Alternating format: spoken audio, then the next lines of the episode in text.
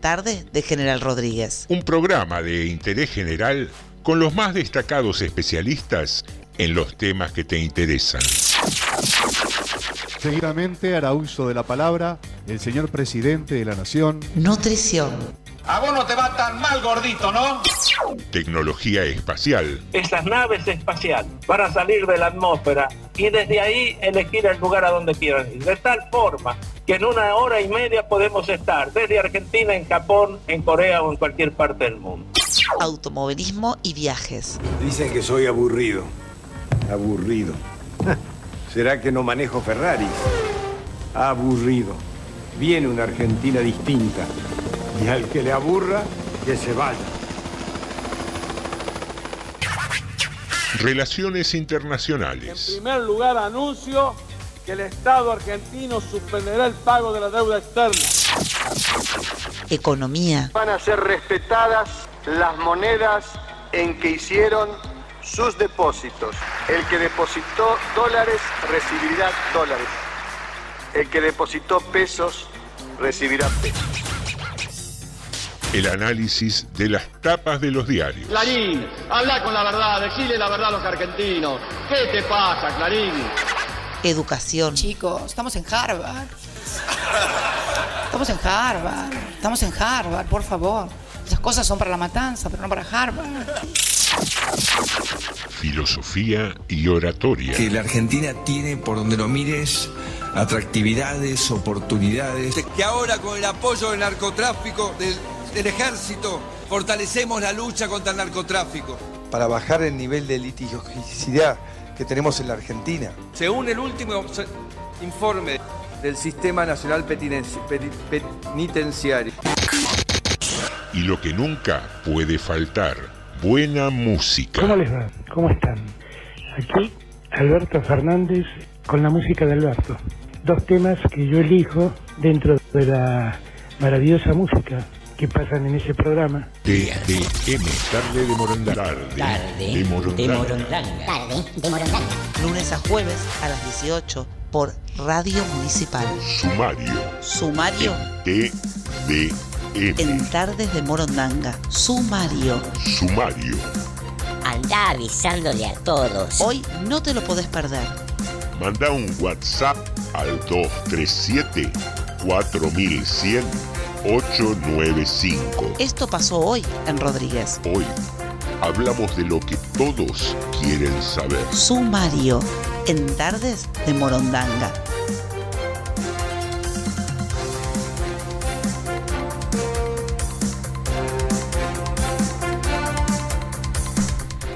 El mate, una bebida demoníaca. Bloque de juntos o separados.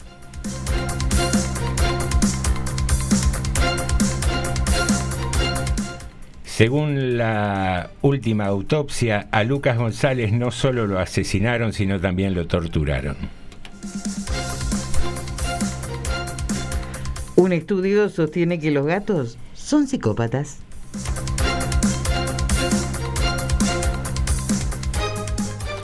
Consejo Liberante, mañana sesión y probable aprobación del presupuesto.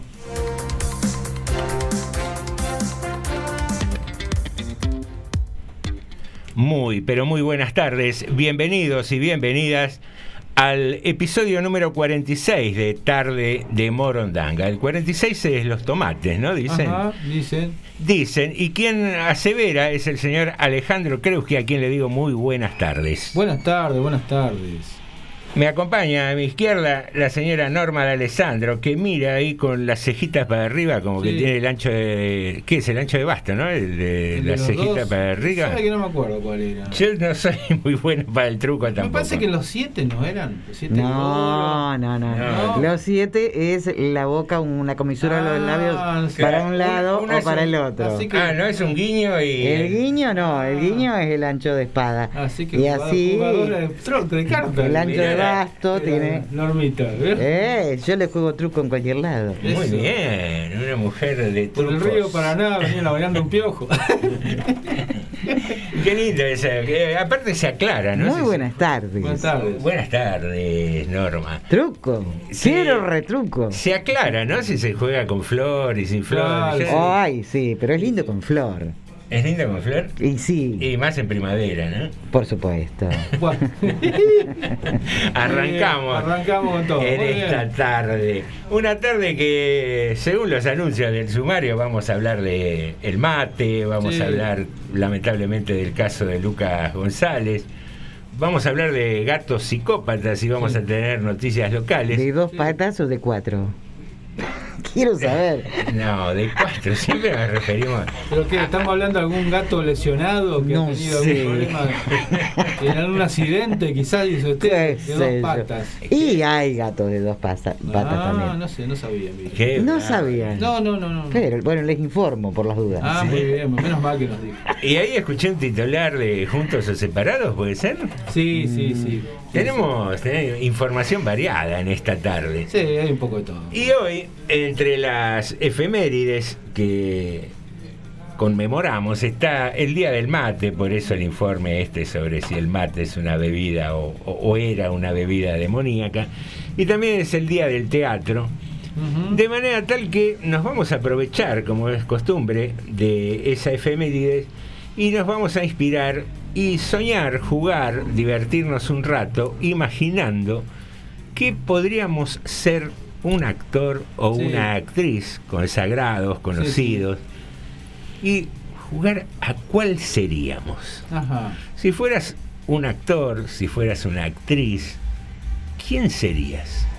Ah. Y, y a partir de ahí, recién ahí en producción, antes de arrancar con el programa, pensábamos en los por qué también, Claro, ¿no? sí, sí, sí. Digamos, hay quienes podrán elegir algún galán por las aventuras amorosas que tuvo, habrá quienes eligen a uno por su interpretación, por Sí, los sí. papeles que ha desarrollado, Sí.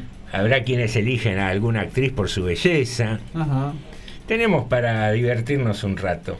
Y eso lo podés hacer participando con nosotros a través de la página de Facebook Sí. o si no, mandándonos un WhatsApp al 237 4100 895. Muy bien, está planteada la consigna del día, así que arranco con la pregunta para mí, para ustedes, para los oyentes, para todo el mundo. Muy bien. Bueno, y Que yo, a ver, pensaba, un actor que me gusta es, eh, ay, se me fue el nombre este, a ver. Oh, es Baraglia, Leo es Ah, Baraglia. sí, sí, sí. Leo es Baraglia de, de los nacionales es uno que me gusta, internacional me gusta mucho De Niro. Ajá. Eh, y si fuera una actriz, Verónica Linás creo que es, que trabajó en Ah, sí. La claro. Noche de la Usina. eh, no, eh, tiene otro nombre la película. Está basada en, en la, La Odisea novela- de los Giles. La Odisea de los Sí, Giles. sí, sí, sí. Eh, Verónica Linás, creo Sí. que es. Ginas, que se escribe Ginas, sí, sí. Ah, Sí, sí, sí. excelente actriz también, Ajá. me parece. Ajá. Eh, Mercedes Morán Mm. también. Sí. Eh, esos, Esos, en esos principio, por ahí ya tiré como cuatro. Sí, sí, sí, sí, sí. ¿Y por casa cómo andamos? Bueno, ¿Norma o yo? Como, como cuál? Arranco yo. Entonces, ¿sigo yo? ¿Sigo yo? Él vino calladita, Sí, algo, se no, esconde bajo el poncho, Ya va a doler esto. Este, no, a mí, digamos, usted eligió grandes actores muy buenos, digamos, todos, ¿no? Los que nombró. Eh, yo a lo mejor no, no sé si tanto por la actuación, pero por ejemplo, alguien que me hubiera actuar como Keanu Reeves, por ejemplo, ¿no? Ah, Eso. bueno, El, epa. el de Matrix. Tener esa Epa, flexibilidad de claro. Esas, atrás. pelicu- esas películas de acción, aparte beso a Charlie Theron, que ya con eso ya estaría pegado. Ya, ya estaría apagado yo. ¿Qué película esa? Eh, ¿Cómo se llamaba la que era el abogado? Que era El abogado del diablo. El abogado del diablo. Claro. Qué hermosa está ahí Charlize Theron. Sí, y también está en otra que se llama Dulce Noviembre, que es una cosa así que es bastante mala la película, pero no importa, ¿quién le importa? Es, es, para mi gusto, coincido con vos, Ale, una de las caras más Sí, hermosa, perfectas, hermosísima. hermosas. Ahí traigo la rejilla. Bueno, traiga. Aguarden, aguarden. No traiga sal, por favor. Este, y después, eh, otro que me gustaría también es eh, Matt Damon, por ejemplo. Ah, bueno, pero los dos que eligió. eh, Pero Matt. Damon no es un gran galán, no es un tipo que vos decís tan pintón, pero Eh, tiene me gusta el tipo de película que él hace, aparte de la forma que tiene el tipo, aparte como personalidad inclusive me gusta, un tipo muy sencillo. Actor de película de acción, lo que Sí. No me diga que no es lindo, es lindo. Y el, y el otro que me gusta, pero por las cosas que hace rara, es Tom Cruise. ¿No ves? Por las películas. que Todo feo eligió. Tom Cruise, por las películas que hace esa cosa de querer hacer la película, él es una locura. Misión Está- Imposible. Que está re loco. tipo, Dicen que no les gusta usar extras, ¿no? Por eso, digo, está re loco. Dobles. Claro, no le gustan Eh, los dobles de riesgo. Dobles, perdón, no, es No, extra. está, está re loco, pero bueno. Bueno, lo mismo hacía. Silver Stallone. Después su personalidad no me gusta tanto en algunas cosas. Tiene medias cosas medias raras con sus religiones, raras. Pero Bueno, bueno, pero eso es la vida La privada. religión rara. ¿no? Sí, sí, sí. ¿Y si hubieras nacido mujer y tuvieras que ser actriz? Eh, ¿Quién, por ejemplo? Eh, Emily Bloom, por ejemplo, me gusta. Em- eh, como actriz. Eh, después. Eh, em, Betiana Bloom. Betiana Bloom. claro, qué usted dice, actriz. usted dice en Argentina, yo digo sí. No, qué buena, qué buena sí, actriz, me la había también, olvidado. Gran actriz. También, qué sé yo, después no sé quién más. No, no me doy cuenta, pero sí, qué sé yo. ¿Y Norma? A mí me gustaría ser yo misma actuando. Bueno.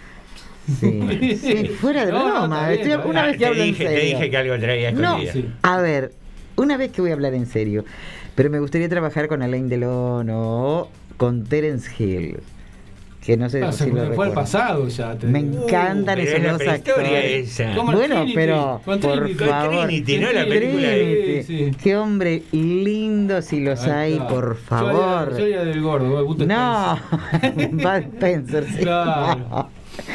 Y bueno, otro sí, Alain Delon, que Ah, es lindo hasta el día de hoy. ¿Qué, qué dupla esa. Yo me acuerdo de chico, me llevaban a verla, iba mucho a ver las películas porque hicieron toda una saga de, Sí, sí. de western Se habrá eh, facturado esos dos. cómicos, ¿no? Que Eh, facturó esa, ese dupla, esa dupla. Esa mirada, ese sombrero, ay, Sí. todo bronceado, esos ojazos. Y Me derrito lo, acá. Lo, lo actoral, eh, estoy viendo que, lo que Sí, prima acá. Veo, veo Me que le encanta. gustó la beta. Pero me encantaría, por favor, trabajar con Escúcheme, ellos. acá Graciela Gran nos dice, qué hermoso que es Kenu, qué importa cómo actúa. Y manda un saludo a la mesa. Claro. Ya Lore también nos manda saludos, lindo, muy lindo programa, Tarde Morondanga, nos dice gracias. Son. Eh, Keanu Reeves tiene esas bellezas raras, ¿no? Medio, medio exóticas, me parece. ¿no? medio- No es el, el tipo carilindo. No, no, no, Eh, no. Tiene, qué sé yo, como este muchacho que es modelo, que conduce ahora un programa. Ay, que. Ah, yo sé cuál es que dice. Sí, sí. Acá, acá en Argentina, que Sí, hace sí. ocho escalones, ¿no? que, que- no, no, eh, no me acuerdo. eh, El de pasapalabra. Ah, pasa, ah, sí, sí. Que es un muchacho que fue modelo. Modelo, que, sí. que las mujeres mueren por ese tipo. Ah, y si vos eh. lo ves, no es el típico carilindo, Carilindo. me parece. Que son tipos que tienen. Tiene una- facha, pero no es una- cari lindo. Claro, tiene una belleza o, un- o- o una onda, una facha particular. Y la misma pregunta le hago a Norma que a Alejandro. Si hubieras nacido nene, ¿qué actor Si fuera, serías? si fuera hombre me hubiera gustado actuar eh, junto con Antonio Gasalla que hizo eh, Esperando la carroza. Me hubiera encantado estar en esa película. Eh, me gustaría ser, por ejemplo, China... Ah, no, China Zorrilla. si- Tres empanadas. Si fuera hombre... Ah, no, China Zorrilla no podría ser. Claro. Nah, Tengo que ser un hombre, No, a ver. Eh, Grandinetti. no, ese pelo que decía así, ¿no? Sí, Brandoni podría ser, sí. Brandoni, ser. escuché una entrevista una vez que se enojaba ya cuando por la Sí. calle se lo cruzaba. Bueno, aparte, se debe querer matar un tipo que realmente, más allá de su No, no, pero- ideología eh, política, pero es gruñón en serio. actúa bien. Ah, sí, sí. eh, que, que lo recuerden Bueno. por, por esa frase. Bueno, Ah, pero, bueno, son, Pero en son realidad icónicas. me gustaría más ser el, el esposo de que hacía en ese momento de China Zorrilla, que salía en camiseta, salía en calzoncillos. Ah, el hombre este que trabajó Que mucho viajaba con, conmigo con en el tren. Eh, con Tato Bores. ¿Cómo se llama? ¿Cómo se llamaba? Viajaba conmigo en el tren. ¿Por qué? Iba en el Sarmiento.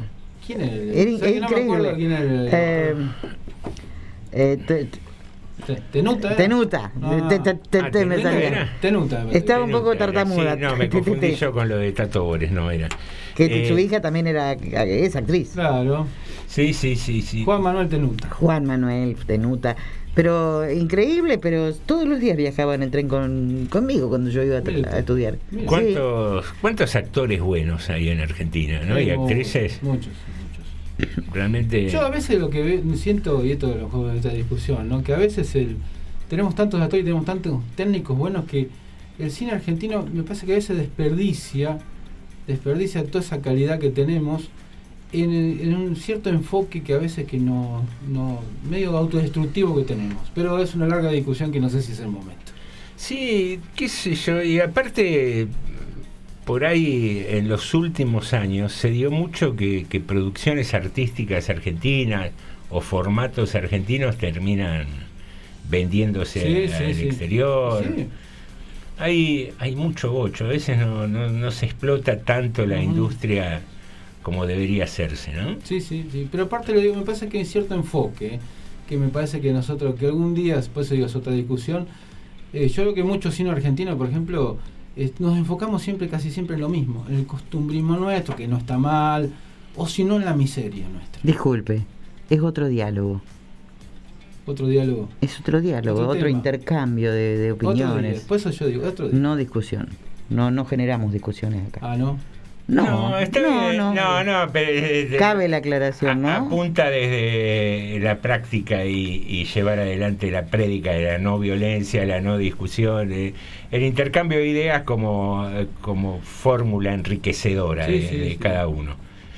Es una es una prédica que Si yo le digo que no se discute, no se discute, ¿me entiende?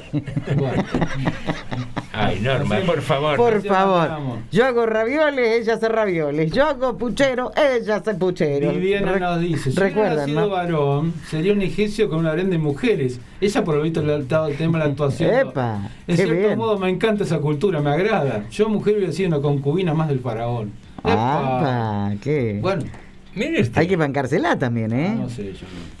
Y, y bueno, hoy hablábamos de que entre las efemérides del día está el Día del Mate, el Día Nacional del Mate, que se ha vuelto una infusión, la infusión nacional. Pero hay una historia detrás de todo esto. Y una pregunta antes de ir al informe. ¿Mate cómo? ¿Toma mate usted? Sí, mucho, mucho. ¿Y cómo? ¿Así? Sin nada, con algún aditivo, porque veo que cada uno tiene sus mañas, algunos le ponen café, otros le ponen yuyito. No, yo, ama- yo amargo, simple, nomás con la hierba que haya, no tengo... Aparte yo dije algún aditivo, sí, bardal le pongo. Claro, sí. Sí, Bueno, ¿por sí, qué no? sí, justo, muy, no? bien. muy bien. Muy bien. Se la veía venir, ¿eh? Eh, no, porque no, no sabía qué, qué término usar, ¿no? Pero Bueno, algún agregado, claro. digo. Eh, No, hay- yo solo habitualmente tomo amargo. A me gusta alguna hierba a veces, pero no, digamos, que tiene algunas cositas de hierba, pero no mucho. Por ejemplo, no, no CBC, no esas cosas que, así. que no le cambie tanto el gusto a la misma yerba. Una, una hierba que no es muy buena, pero a mí me gusta la cumbrecita, por ejemplo. Que tiene un poquito, pero no mucho. No mucho de, de, Bien. de hierba. En mi casa a veces toman con alguna, le ponen, ¿cómo se llama esta? Moringa, por ejemplo. Le ponen moringa al mate. Y Ollito palamos. Yuyito, No sé para qué la moringa, porque no sé. No. Un día no me enteraré para qué. No, no la tengo esa, ¿eh? Eh, Pero no más que eso. Yo en general también Moringa, tomo amargo y solo. Mm. Y a lo sumo he probado alguna vez la cascarita de naranja Ah, seca. Ajá. Sí, sí, sí. Le da, le da un rico. toquecito. La moringa levanta las defensas. Ah, entre otras vos. tantas sí. propiedades, sí. Vamos a tener que poner a comprar el jugador de boca. Entonces. En, en los corners, en los corners hay que tomar moringa. Últimamente vienen con poca moringa, me parece. Norma, ¿cómo, cómo tomás mate? ¿No tomás Sí, me gusta de varias formas, pero sobre todo Eso lo, que, lo más usted, eso que toma usted es mate. ¿Se anima a llamarlo mate? ¿Eso que hace usted cada tarde? Parece té y con hielo, no sé Ah, por qué. Es indefinible eso. Porque no me hace tanto mal así más lavadito. Ah, mire usted. pero no, nunca fui de cebar mate tan tan feo. Pero como lo tomo sola ahora, Claro. justamente No, lo que no más. quiero que encuentres a alguien que te acompañe en eso, te digo. Hay que ser muy valiente. O castigado, no sé. Muy valiente. Qué cosas Ahora, eh, si el mate con lo que más me gusta es con compañía. ¿Sí? Sí. Eh, Es parte del ritual, pero qué sé yo, yo mi matecito solo también me lo disfruto, eh, ojo. Yo solo tomo mucho mate solo. ¿eh? Si tomo con gente, mejor, con otra persona, mejor. Pero Solo como, está- solo como loco malo, veían ahí soy- en un yo rincón. soy- yo soy Lo que no me gustaban, ahora no, no, se estila ahora, ¿no? Pero no me gustaban las rondas largas. Con un solo mate, ronda larga, te quedabas Ah, con sí, ganas sí, sí, sí. de tomar el segundo y no llegaba nunca. No, no, me molesta. Bueno, yo he visto, he participado así en, en reuniones de mucha gente y hacían circular dos mates. Claro, ahí sí, pero con un solo mate Porque si no tomabas uno y a la media hora Oh, se olvidaba que estaba tomando uno. No, mira, era como el cometa, casi Por ahí- 25 años pasó. Sa- sacaba la petaca porque Claro. se olvidaba que estaba tomando. Mi plata no vale, decía. Cuando le llegaba el segundo mate Claro. estaba doblada. Sí, Queridos amigos, queridas amigas, vamos a un informe sobre la supuesta característica diabólica del mate. ¿Ah, sí? El mate, una bebida demoníaca. El 20 de mayo de 1616, el gobernador de Buenos Aires, de Buenos Aires, Hernando Arias de Saavedra, más conocido como Hernandarias, hizo publicar un bando en el que prohibía la yerba eh, mate en cualquier uso. Hernandarias fue el primer nativo americano en ejercer el cargo de gobernador, pero traicionó sin dudar las costumbres originarias y describió a la infusión de yerba mate como una sugestión clara del demonio, un vicio abominable y sucio que es tomar algunas veces al día la yerba con gran cantidad de agua caliente que hace a los hombres holgazanes, que es una total ruina de la tierra y como es tan grande, temo que no se podrá quitar si Dios no lo hace. Incluso la costumbre de tomar mate había sido denunciada ante el Tribunal de la Santa Inquisición de Lima. Hernandarias ordenó que nadie en adelante fuese si ni enviase indios a ver hierba a ninguna parte donde la haya, ni la traiga, ni traten de contra ni traten ni contraten, so pena de pérdida de ella que se ha de quemar en la plaza pública. También impuso multa de 100 pesos a los españoles o 100 azotes si eras aborigen a quien le metiera o quisiese meter en la ciudad.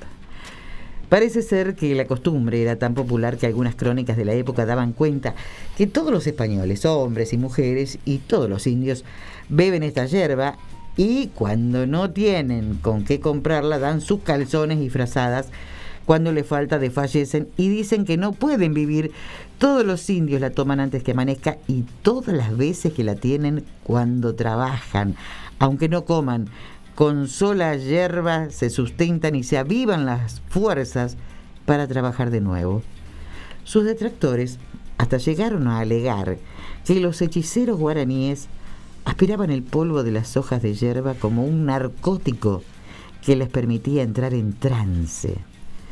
Pero más allá de Hernandarias y otros enemigos, lo cierto es que el mate triunfó y hoy seguimos disfrutándolo y se ha convertido en una infusión nacional.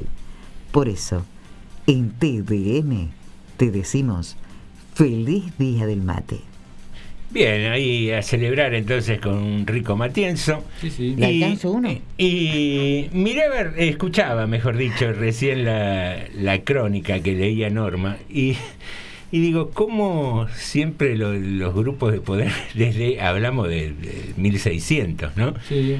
A- al español le cobraban una multa y al aborigen 100 azotes. 100 azotes, sí. No, no era muy equitativa. Pero creo que no iban a sacar nosotros, claro. O, o la culpa la tenía el aborigen porque no era emprendedor y no tenía plata para... Exacto. O los tenían eh, que no les pagaban nada y los hacían la- trabajar. ¿Cómo era? Pareciera, ¿no? Porque Y- si no tenían plata para pagar era señal de que no les pagaban. Y aparte los pobres tipos tomaban yerba porque no tenían ni comida, se tomaban ahí unos mates o, o mascaban la, la hierba para poder seguir laburando. ¿Alguna vez tomaron mate por, por falta de plata y entonces dijeron, bueno, vamos a tomar unos mates, nos arreglamos? Obviamente que sí.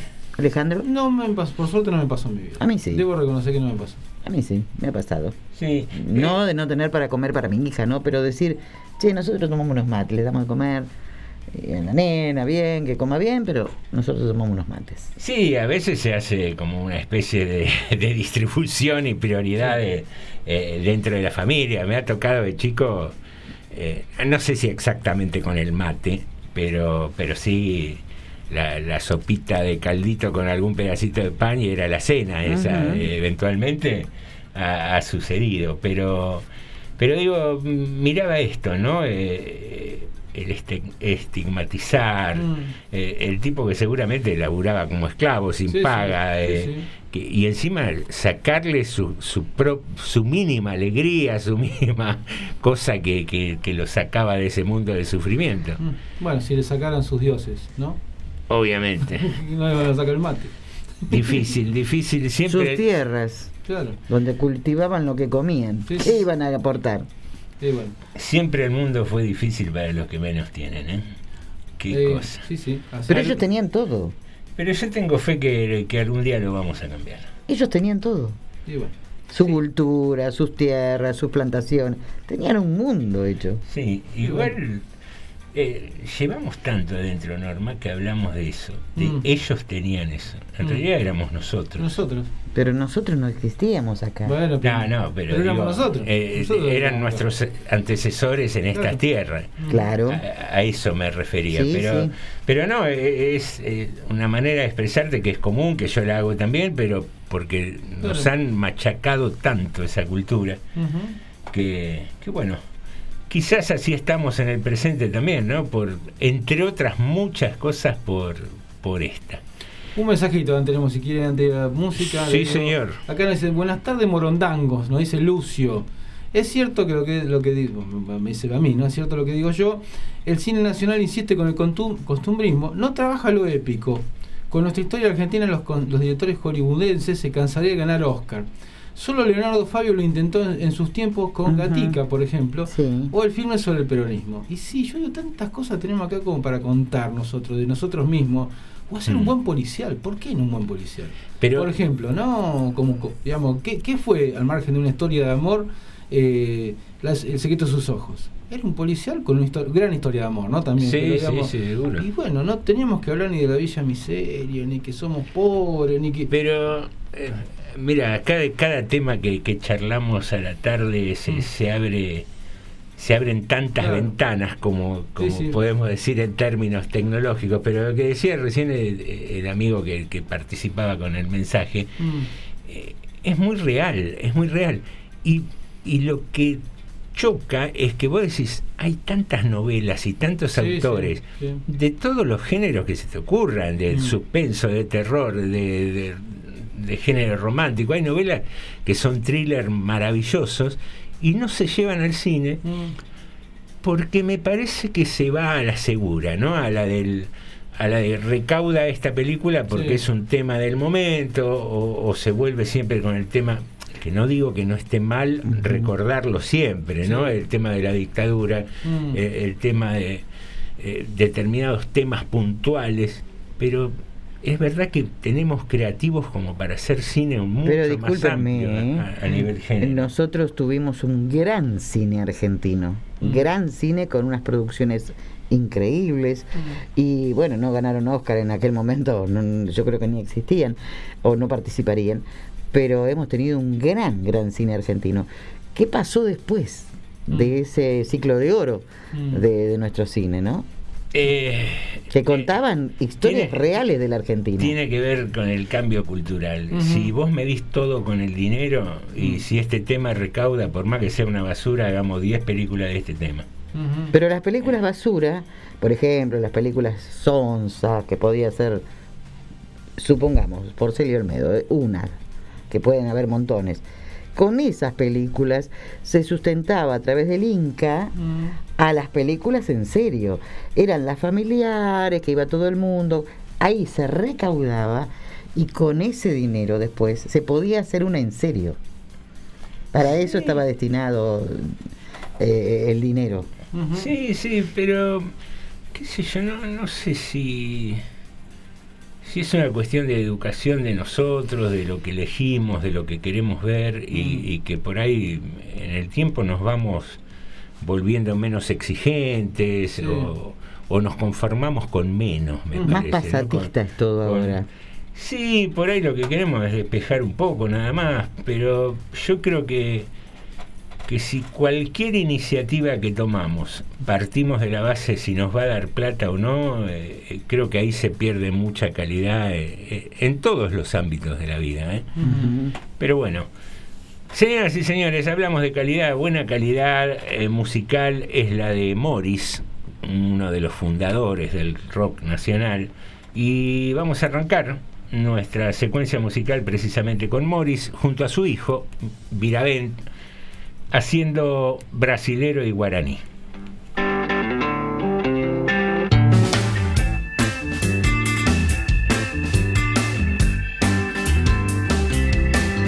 Allá al fondo donde duermen los camiones, en la duda de la civilización, arrullados por choferes que les hablan dulcemente en brasilero y guaraní. Allá al fondo donde la ciudad termina y la usina ronronea sin parar, estacionan unos barcos en silencio, descansando del dolor de navegar. Unos hombres que son jóvenes y viejos, agotados en su duro trabajar. Hacen fila esperando el colectivo que los saque y los devuelva hasta su hogar. Son solo sombras en las sombras de la orilla, allá donde se termina la ciudad. Allá al fondo donde duermen los camiones y la usina ronronea sin parar. Él se adentró por los senderos sin miedo. Él se perdió y no supo salir. El puerto madero Está tan lejos, tan cerca de las casitas que toman agua del río. Avenida España, de dibujada en el tiempo. Esos lingeras acampan ahí. y una ronda alegre de camioneros. Matean mezclando el brasilero y guaraní.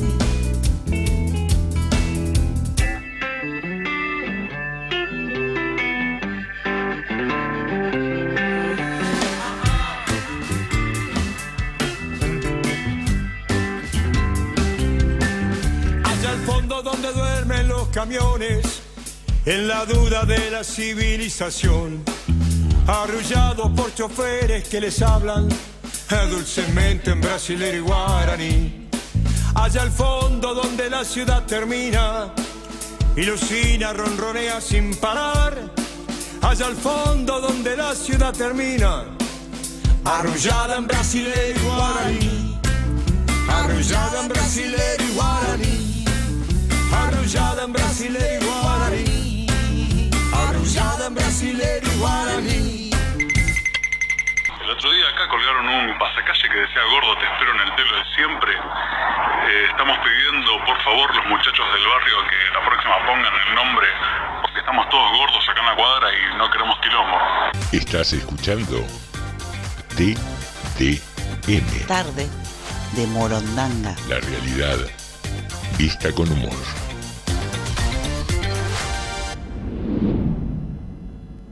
En el primer párrafo del Quijote, Cervantes dice que el hidalgo vivía con una ama, una sobrina y un mozo de campo y plaza.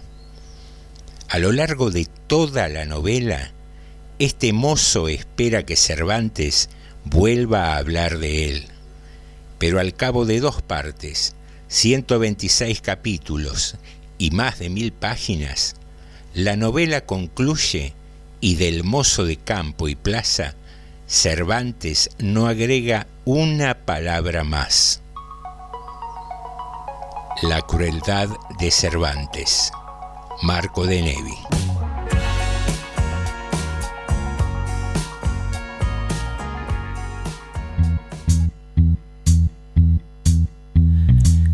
Viernes a la noche terminando la semana.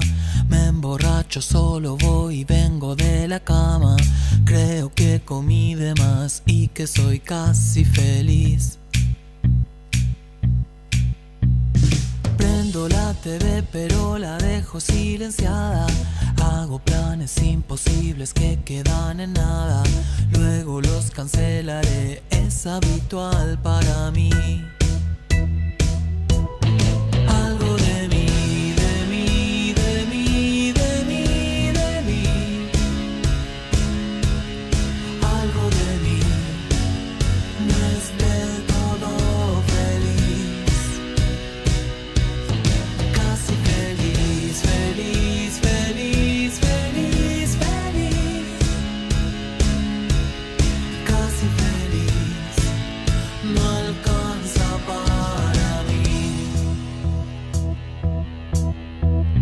La contradicción eterna de la raza humana, la parodia de la sociedad civilizada, puede que me haga llorar, pero prefiero reír. Estoy en el medio de la vida y tengo ganas de que salga el sol y me despierte a la mañana. Que si sale para mí, también lo hará para ti.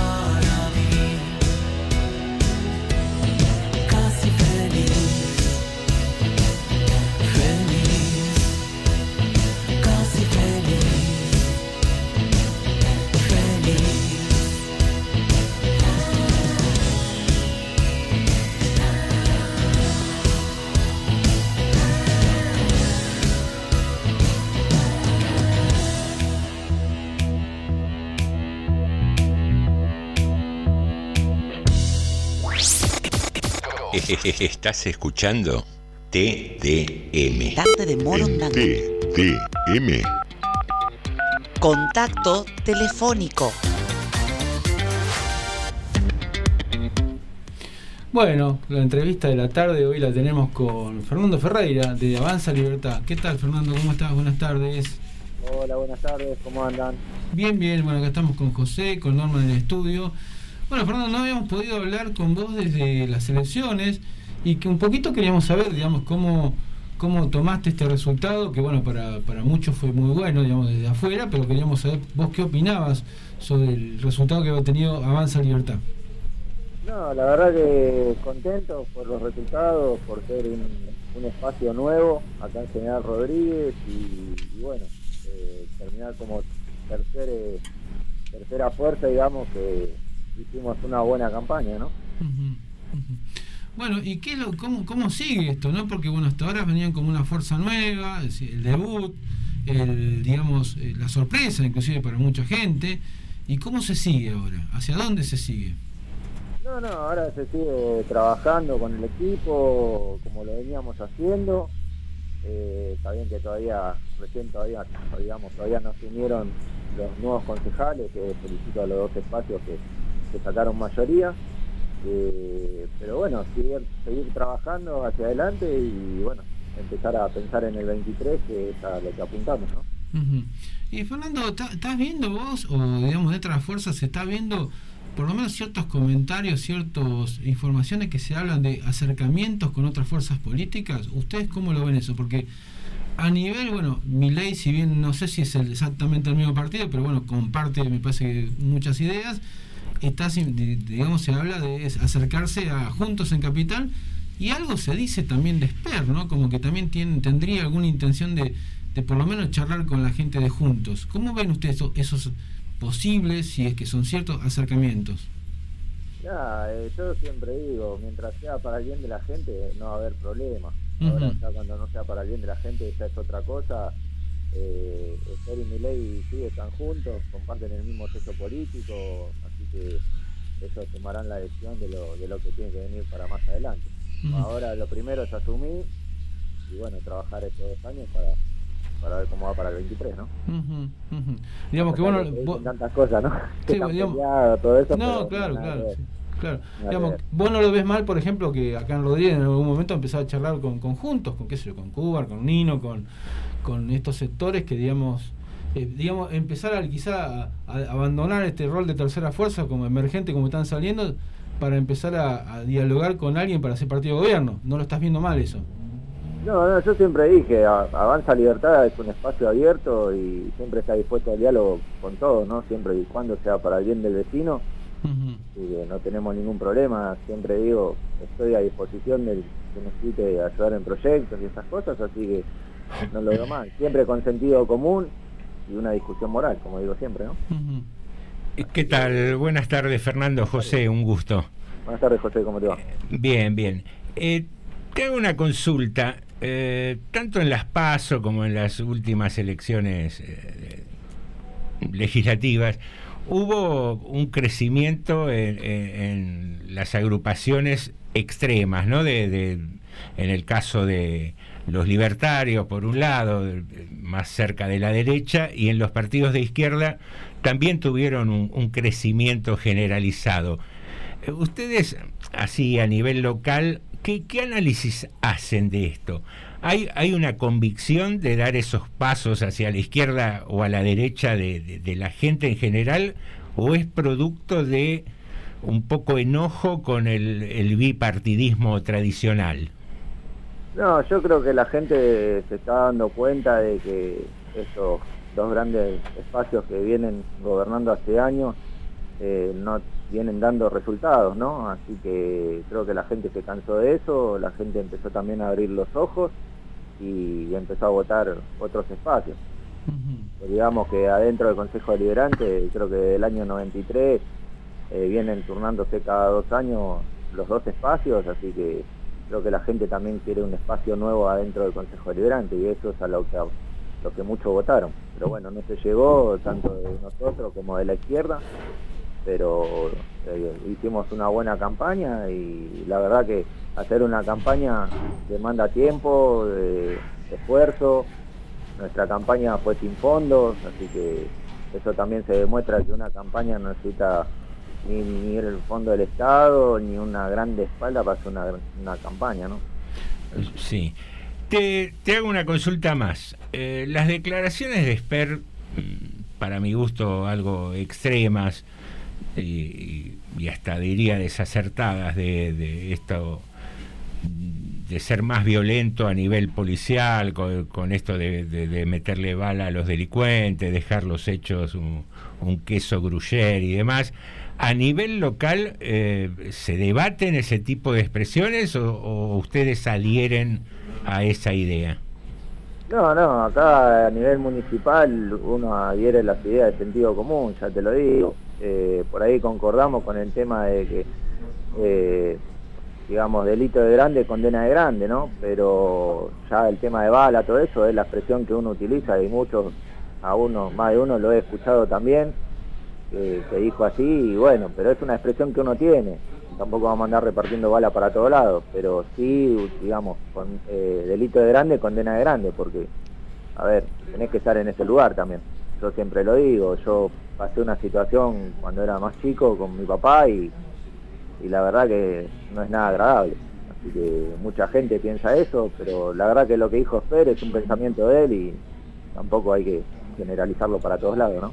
No, no, eso, eh, precisamente por eso te preguntaba, porque me pareció más que desacertado, no, no, no es momento de, adjetivar, pero por eso preguntaba si, si se había charlado un poco, más allá de tener la convicción de que por ahí incrementar las penas y demás puede ser una solución para el tema seguridad, eh, por ahí hablar así tan livianamente de, de que la policía tenga cierta libertad o apoyo político para hacer lo, lo que crea o le venga en ganas me, me parece un desacierto. Por eso me, me- me alegro que esa- esas cosas se debatan y, y- y se marquen algunas diferencias. Eh, No, no, seguro. eh. Mm.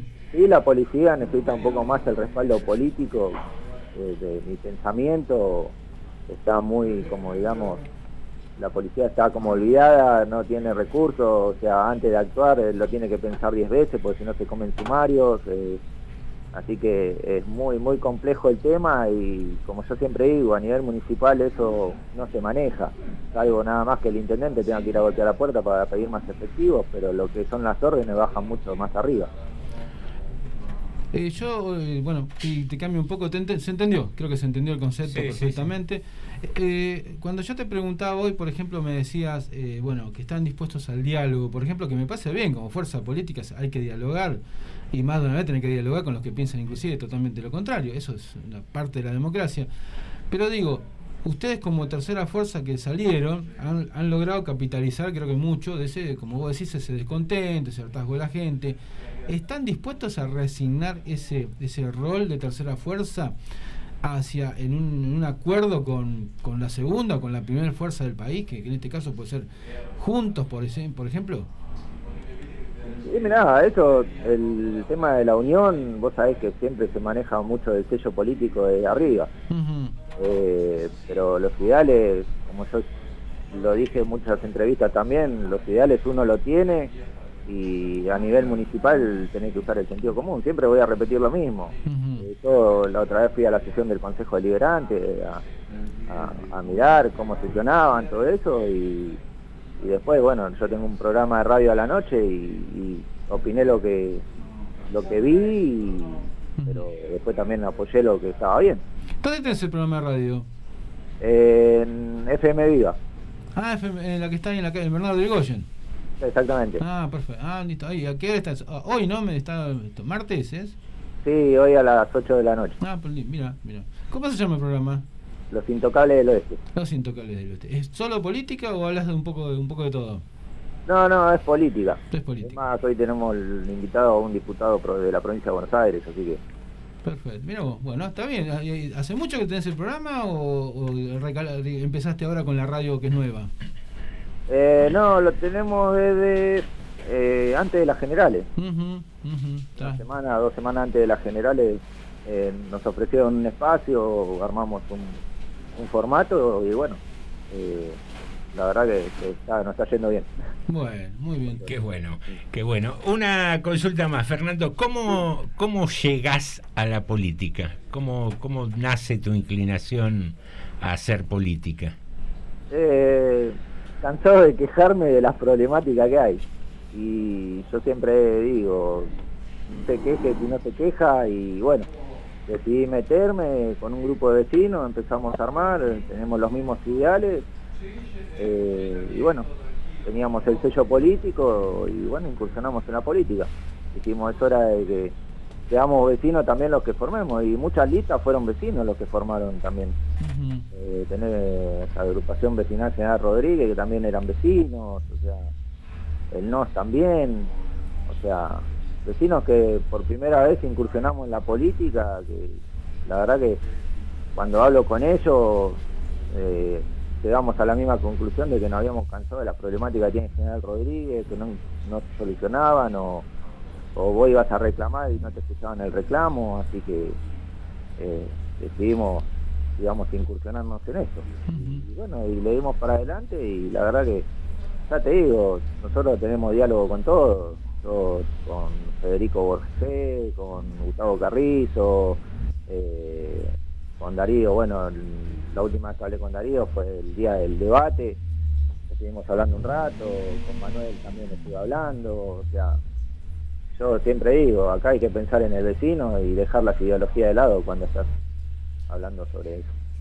Eso, eso es un, un buen punto, ¿no? El tener la, cabeza abierta para buscar el beneficio de, de la comunidad. Y, y desde tu mirada, eh, esto de la participación, esto de que te motivó a vos a participar en política, ¿lo ves en gente joven? ¿Lo ves en, en gente de mediana edad? Eh, ¿Cómo, cómo analizan o, o cómo ves en, los hechos la participación?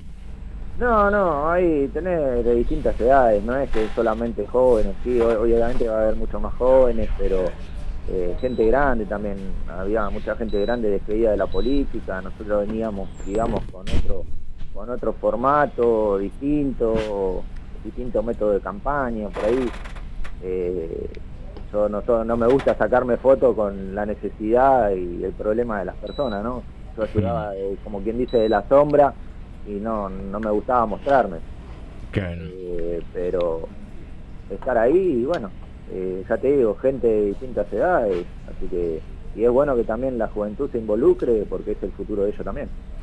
Sí, está, está bueno eso, está muy bueno. Eh, Fernando, una última consulta, esta más liviana. Nuestro programa habitualmente cada día establece una consigna y hoy como era el día del teatro, eh, le preguntábamos a nuestros oyentes quién o qué actor le gustaría ser. ¿Qué, qué actor te gustaría ser? ¿Qué actor me gustaría ser? Sí. ¿Cuál está dentro de, de tus favoritos? Eh, Alberto Olmedo. Para Ah. mí, yo soy sí, de las películas de, de Alberto Olmedo, de, de las viejas, Sí. voy con lo argentino. Bien, bien. Y bien ahí con el humor. Hay un montón, ¿eh? Emilio Dizzi, Berugo Carámbula. así que- Yo el otro día me reía en el programa porque digo, yo todavía tengo la película en CD de los bañeros más locos del mundo. Así que, Te tira la, la comedia popular, digamos. sí, sí, sí, sí, sí, la verdad que sí. la verdad que sí.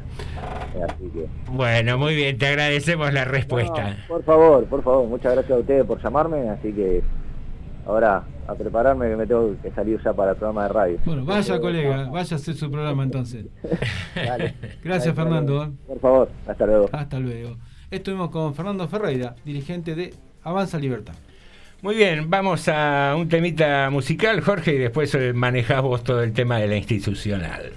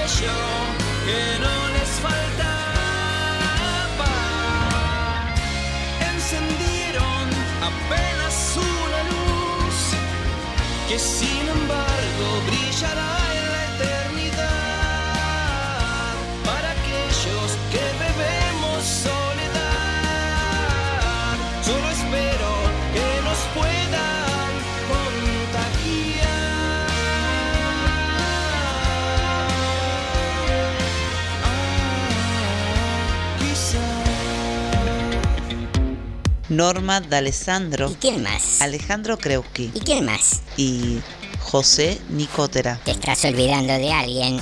con la operación técnica de Jorge. Ahora sí, todos juntos hacen TDM. Tarde de Morondanga.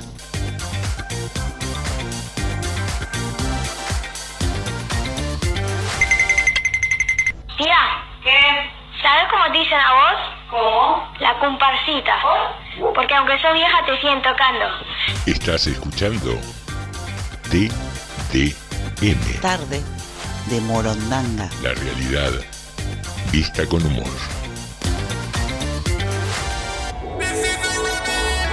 Te estoy viendo de hace un tiempo, estoy esperando el momento, más no paro de pensarte. ¿Qué le voy a hacer?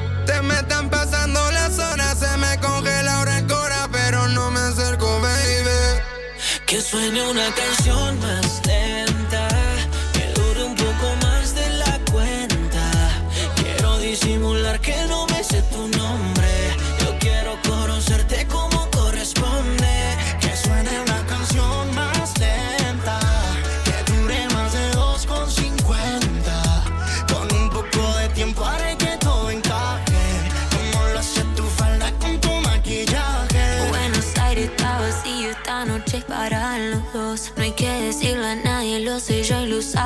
Es un secreto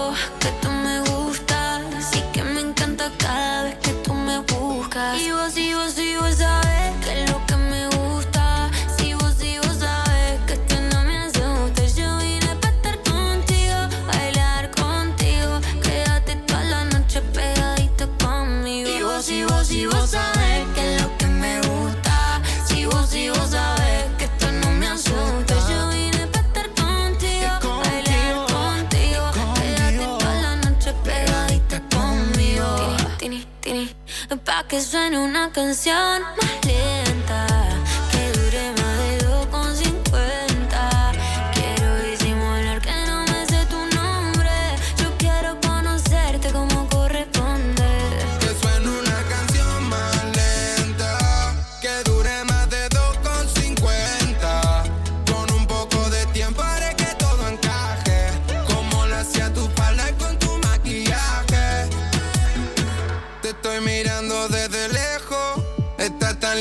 que me lleno de complejos. Le pedí un consejo, me dijeron lo mía, que me quede en la mía, que todo pasaría como yo lo esperaba antes. Los dos pegaditos al parlante. No sé qué me hiciste, no paro de mirarte. Llamen al cielo, se le cayó un ángel. Que suene una canción más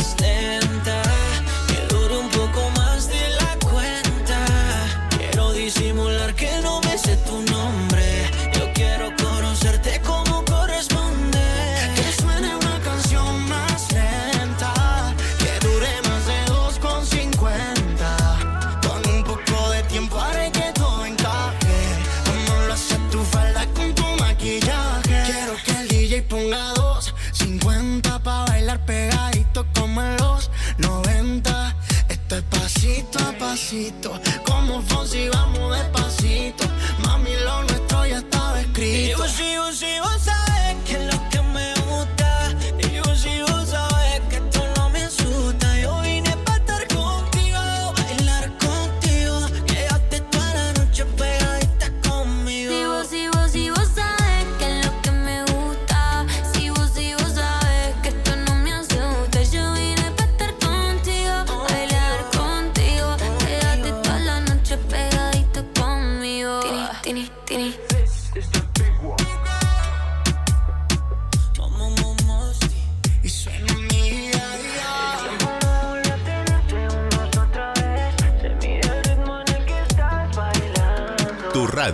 es la radio.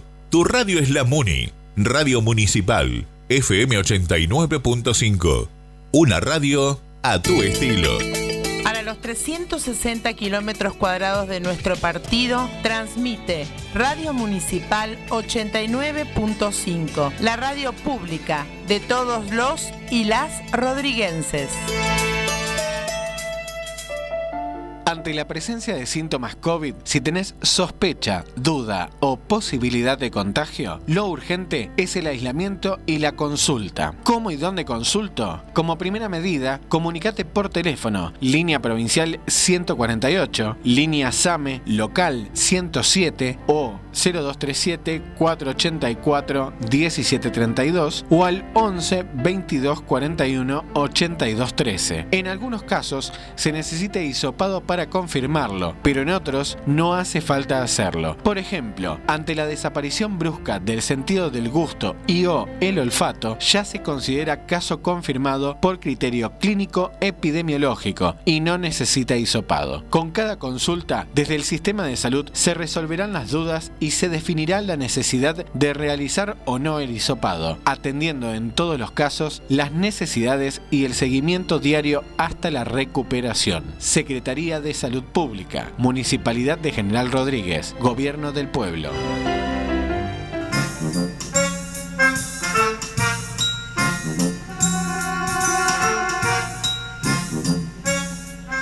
Todos los martes a las 10 de la noche, vos y yo hacemos recreo nocturno por la FM 89.5 Radio Municipal. No te olvides. Vos y yo, Osvaldo y Gounet, tenemos una cita todos los martes a las 10 de la noche. No me falles.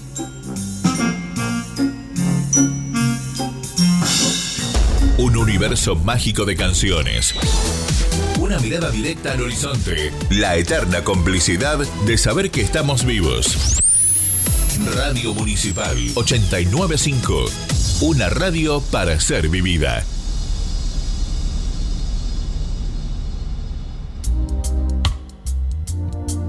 Estamos compartiendo Tarde de Morondanga. TDM.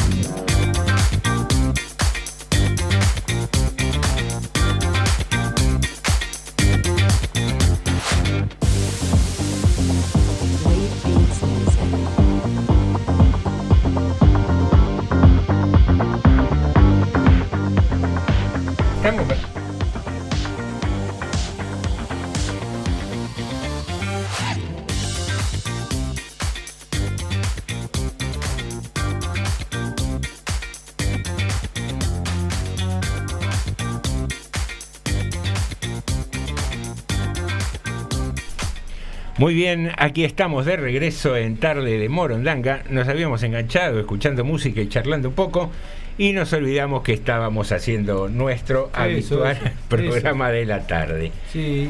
Señoras y señores, eh, dimos entre los anticipos un- una pregunta más que, que un anuncio que fue era si eran los gatos posiblemente psicópatas. Ajá. Les cuento, un grupo de científicos y científicas de la Universidad de Liverpool analizaron los comportamientos de gatos domésticos a partir del testimonio de 2.042 familias y concluyeron que es probable que estas mascotas tengan un elemento de psicopatía. En este estudio los investigadores evaluaron la estabilidad mental de los felinos con una metodología que permite detectar la psicopatía. El proceso consistió en un test con 46 afirmaciones que las personas debían eh, coincidir o no respecto del comportamiento de sus mascotas, sobre cinco aspectos diferentes que son la audacia, que tiene que ver con la dominancia social y los bajos niveles de miedo, la desinhibición, que se refiere a los problemas de autocontrol, la maldad, caracterizada por ejemplo por la falta de empatía, la antipatía hacia otras mascotas y por último la antipatía hacia los humanos. Mi gato atormenta a su presa en lugar de matarla directamente. Mi gato maulla fuerte sin motivo aparente. Mi gato es muy excitable. Fueron algunas de las frases presentes en el cuestionario con el que los investigadores buscaron evaluar el estado psíquico de los felinos.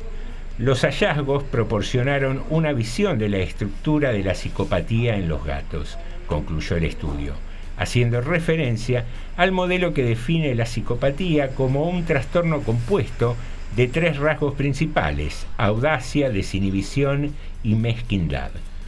La investigadora principal del estudio, Rebecca Evans, explicó que ese rasgo psicopático fue útil para los antepasados de nuestras mascotas en términos de adquisición de recursos como la comida, el territorio y oportunidades de apareamiento. Ante los rasgos de mezquindad de los gatos, días atrás se publicó otro estudio que demostró cómo establecer una mejor relación con los animales. La herramienta principal es el uso de la mirada, ya que los animales domésticos son sensibles a las señales humanas, incluso las que dan cuenta de diferentes estados emocionales. Los ojos son importantes para transmitir emociones y el acto de entrecerrarlos está asociado con una comunicación emocional positiva en una variedad de especies. Yendo aún más lejos, con esta hipótesis, los investigadores probaron realizar ellos mismos un parpadeo lento. Como resultado, los gatos tuvieron una mayor propensión a acercarse a ellos después de una interacción de este tipo. No sucedía lo mismo cuando probaron una interacción con una expresión neutra. O sea, de esto aprendemos que si queremos que los gatos se nos acerquen, tenemos que parpadear lento. No, tengan cuidado con eso. ¿eh? Algunos le dicen una caidita de ojos, ¿no? Ya eso es otra cosa. No, no, no, no. no. A- así- Ustedes Yo saben, yo les voy a decir algo. Les voy a Quedé decir un poco algo. confundido con eso de la, la vista. ¿Quedaron confundidos? Sí, yo un poco, pero ni No, yo les voy a decir mi experiencia en cuanto a esto. A ver. Eh, y estoy hablando muy en serio, no crean que voy a decir una broma ni nada. no tengo no, duda, ¿eh? jamás. No, Nunca, jamás. nunca, no, no, no. nunca. Pero en serio, realmente en serio. Nunca. Eh, bueno, yo había leído muchos en cuanto a estas cosas, Ajá. de la importancia de la mirada de los gatos, qué quiere decir cada gesto. Y, y no solamente, eh, también con el cuerpo, hablan con la cola. Hay, hay muchas cosas que dan que a uno le tienen confianza o que no. po- ¿Por qué? O que están enojados, que no hay que molestarlos. Que hay- eh, eh, o sea, es el respeto, siempre en base al respeto. Ah. Pero la mirada tiene mucho que ver. Y cuando uno, por ejemplo, ellos miran fijo y uno los mira fijo, pueden suponer, si no lo conocen al amo, es una mala manera de decir, pero bueno, de algún modo hay que Sí. nombrarse, ¿no? Si no conocen a la persona, eh, pueden suponer que están ante, eh, el- eh, se ponen como al acecho porque creen que van a ser atacados por una, por otra persona mayor, de mayor tamaño, de otra, Una especie. otra de especie mayores. de mayor tamaño. Ajá. Entonces hay que tener mucho cuidado. Y entonces yo juego mucho con la mirada con ellos. Ah. Y les guiño un ojo, miro para el otro lado, les hago, los miro.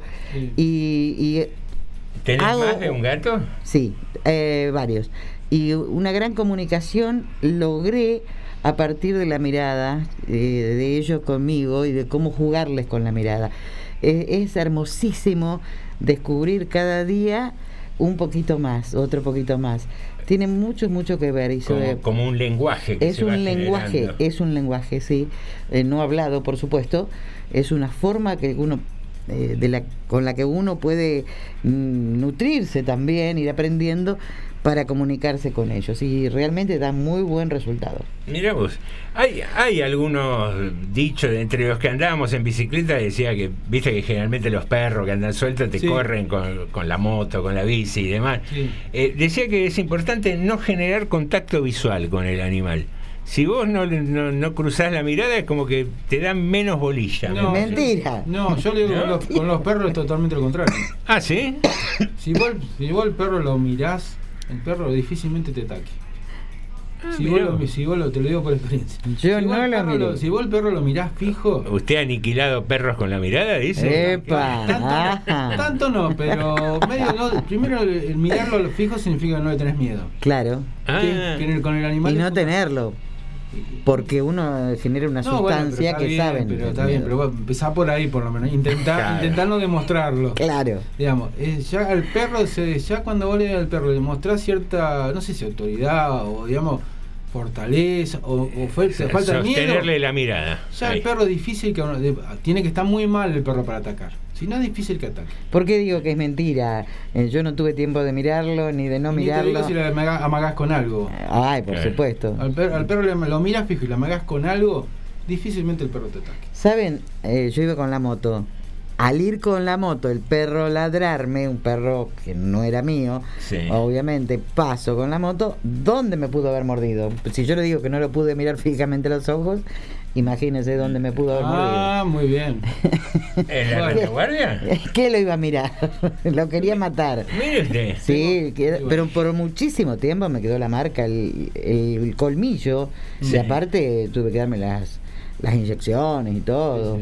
Y Porque- le mostraba así a los amigos, mirá cómo Yo le iba mordió el tranquila. perro, ¿no? No, que le voy a andar mostrando. Una foto. Y en las redes sociales, por ejemplo. yo- Era- Acá me mordió el perro. No subió al Y Instagram. tendría una foto. 18, di- sí, 18, 19 años Ah. tenía. Tengo mensajes, ¿eh? Acá. Bien, Va- varios lo- mensajes. Lo escuchamos. Graciela nos dice, ¿cómo gastan la guita en el imperio? Dice, si la UBA hiciera una investigación así, Majul y Feynman estarían pidiendo la cabeza del rector, dice.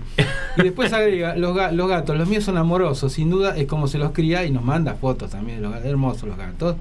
Después nos dice Viviana, que se quedó con el tema de los, al- del actor, dice, eh, o del cine en realidad, a mí me gustaría que el cine argentino haga una producción exacta de la historia completa de la madre de los descamisados, Eva Perón. Madonna no pudo hacer una producción buena, primero por ser extranjera y segundo por no conocer la verdadera idiosincrasia argentina. Y agrega, en teatro me gustaría ser Peretti, actor dramático y variedad de rasgos también, cinematográficos. Sí. Y después tenemos acá, bueno, Sandra nos dice si fuera una actriz sería China Zorrilla, hermosa tarde de Morondanga, nos dice. Y después tenemos un, un audio de Lucio que lo vamos a pasar. también. Muy bien. Lucio dice lo siguiente. Buenas tardes, buenas tardes morondangos. No les quiero robar mucho porque yo suelo ser largo y no quiero serlo, eh, porque porque sé sus tiempos. Eh, lo que dice lo que dice Norma, si ella se refiere al cine argentino de la época de oro, de la época de los 50, de los 40, está bien, pero lo que pasa es que hay que tener en cuenta dos cosas, que era un cine bancado bancado por una por un estado que ayudaba a que la industria cultural argentina se fuera potencia había un montón de estudios de cine y qué sé yo. Pero si uno los ve si uno los ve bien ve bien esas películas los libretos no eran mm, lo- los mejores. Y los actores no eran los mejores. Si uno compara con actores de otros cines de, de aquellos años acá en la Argentina no tuvimos un Orson Welles, por ejemplo. No tuvimos una no tuvimos una actriz de comedia brillante como Marilyn Monroe, por ejemplo. No tuvimos. Hemos tenido grandes actrices y grandes actores, hemos tenido grandes divas, pero no no esos niveles de excelencia. No eran gente que salía de un, de un género como es el radioteatro y, y- tenían todas las marcas, toda la- el, el- el- el- el diálogo marcado como en el radioteatro. No, no eran actores de cine, como sí son los norteamericanos, o no eran actores de teatro, como son, por ejemplo, los ingleses, que después cuando lo pones en el cine, brillan. No sé si me explico. Eso. Bueno, gracias. Pero uno puede tener la letra marcada, pero actuarla como corresponde. Por ahí había actores buenos y actores eh, no tan buenos.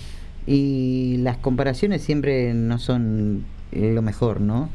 Eh, Hollywood va a seguir siendo Hollywood y hay- hace años que es Hollywood. Así que eh, es una comparación difícil. Pero yo por ahí, primero una observación, Lucio, que este espacio también es tuyo y de cada uno de, de los oyentes, así que pueden participar las veces que, que quieran hacerlo. Y segundo, por ahí yo leo el comentario de Lucio en el sentido de, de que sí, actoralmente hubo mucha evolución y que, que en aquellos tiempos creo que estaba esa Argentina Sonofilm en los Claro, 50, sí. esas productoras Sí, grandes. sí, varias. Y, y sí es cierto eso de, a ver, de decir el diálogo de manera como muy dura, que puede tener que ver con esta formación de actores de, de radioteatro, ¿no? Claro. Quizás era es- esos vicios profesionales que, que le quitaban naturalidad en, en la actuación. Pero, pero es cierto que falta explorar otros rubros en, en el cine, ¿no? Otras otros caminos, hacerlo hacerlo como más amplio y creo que hay eh, creativos como para hacerlo. Yo digo una historia que a mí se me ocurre, miren, una tontería, ¿no? Eh, hace poco tiempo vi, y no digo copiar, no copiar, pero por ejemplo, una película donde, bueno, con las protagonistas, ficionada por lógica, ¿no? Los tipos que estaban trabajando en el ARSAT. Cuando, y llegar que, no digo finalice, pero que termine cuando están viendo el satélite en el aire. Todo lo que vos podés en el medio, ¿cuánto podía hacer? Y no tenés que andar mostrando ni el conturismo, ni que somos pobres, que es en la Villa Miseria, ni que hablamos con el Che. Si pues somos seres humanos también, ¿por qué no podemos? Viene Netflix y nos banca el reino. Es Una, una, una- una producción bárbara del reino. Espectacular, claro. Que muestra un tema difícil como es, pero no te lo Eh, muestra y, desde- y donde todos los Claro. creativos, desde el guion hasta la dirección y Claro. la actuación, son todos argentinos. Claro, Eh, decís, es una cuestión claro. de económica nada más. Claro, los tipos pusieron, pero nosotros podemos hacer cosas así y no tenemos que caer siempre en, en lo mismo, en las mismas cosas. Si hay material para hacer acá. Pero bueno, qué sé yo, el tiempo dirá, ¿no? Lo que pasa que, eh, por lo general, las cosas supuestamente deben evolucionar. Ahí eh, eh, es un tema y, y es que no estamos viendo esa evolución después de tantos años. Eh, algunas cosas son muy buenas, buenas, y otras deficientes. Cuando quiso, que si Fran hizo cosas excelentes, las hizo acá. La hizo acá con plata de él. Y las hizo acá, digamos. Y no cayó en esto. Cuando hizo los simuladores, por ejemplo. Me Hizo una cosa que se la terminaron copiando. Me encantó. Terminó, bueno, digo que se pueden hacer cosas acá. Y, y podemos, no digo tener una industria como la de Hollywood, ni como la, hoy en día la de, In- la, de la, la- la de la India, por ejemplo. Pero sí podemos tener una industria más o menos como la de un país europeo mediano. Que ¿Qué pasa en San Luis con los estudios? eh, No, no sé, no sé. ¿Qué pasó con eso al final? La verdad que no sé qué pasa. Acá se- Viviana nos dice, amiga, ahí volvió, ella vuelve al tema del gato, ¿no? A mi gato cuando se pasa sin vergüenza le doy un traspaso, dice. Viene comiendo balanceado y se sube a la mesada igual para ver que roba. Bueno, gato pícaro tiene, tiene Viviana. ¿Qué, ¿Cómo se llevan ustedes con los gatos? Yo no, no es una mascota que, que haya tenido nunca y por ahí la gente cercana que tenía gatos no, no, no lo entiendo como un animalito muy, muy sociable.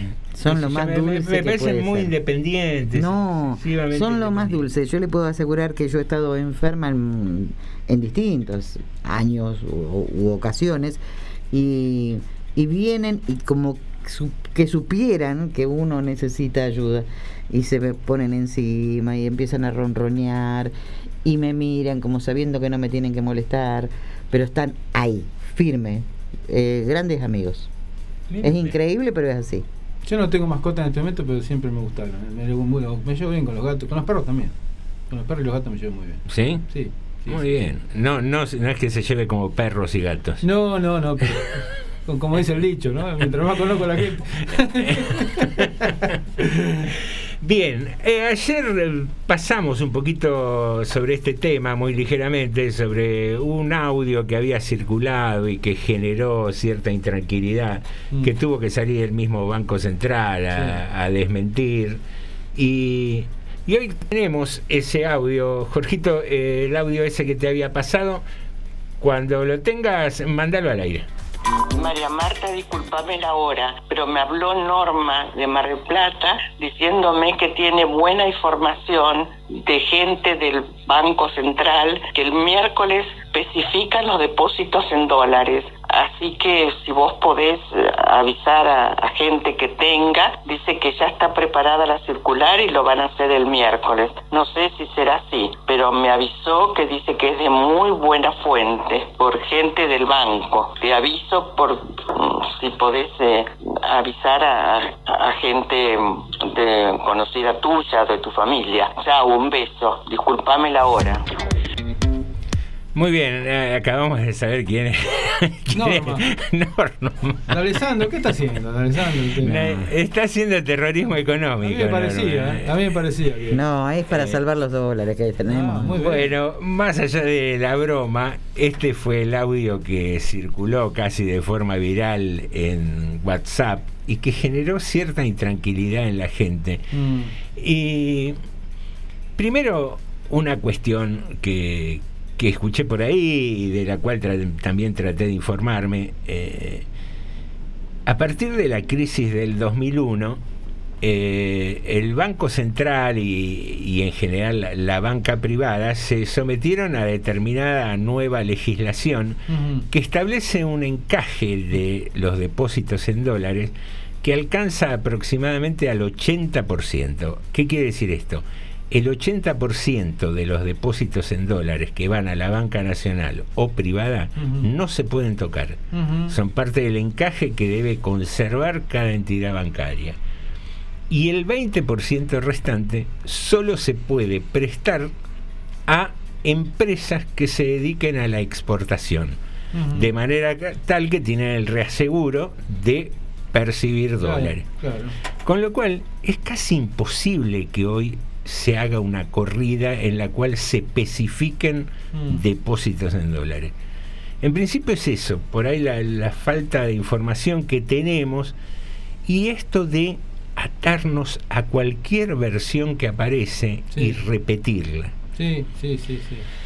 Esto, mm, antes de arrancar con el programa, lo charlamos y hay una, una vieja, un viejo método o unos viejos eh, tamices que se le adjudican a Sócrates, que decía que cuando recibimos una noticia hay que pasarla por tres tamices, que tienen que ver con, primero, la verdad, analizar si lo que nos están diciendo o lo que quieren que transmitamos es verdad.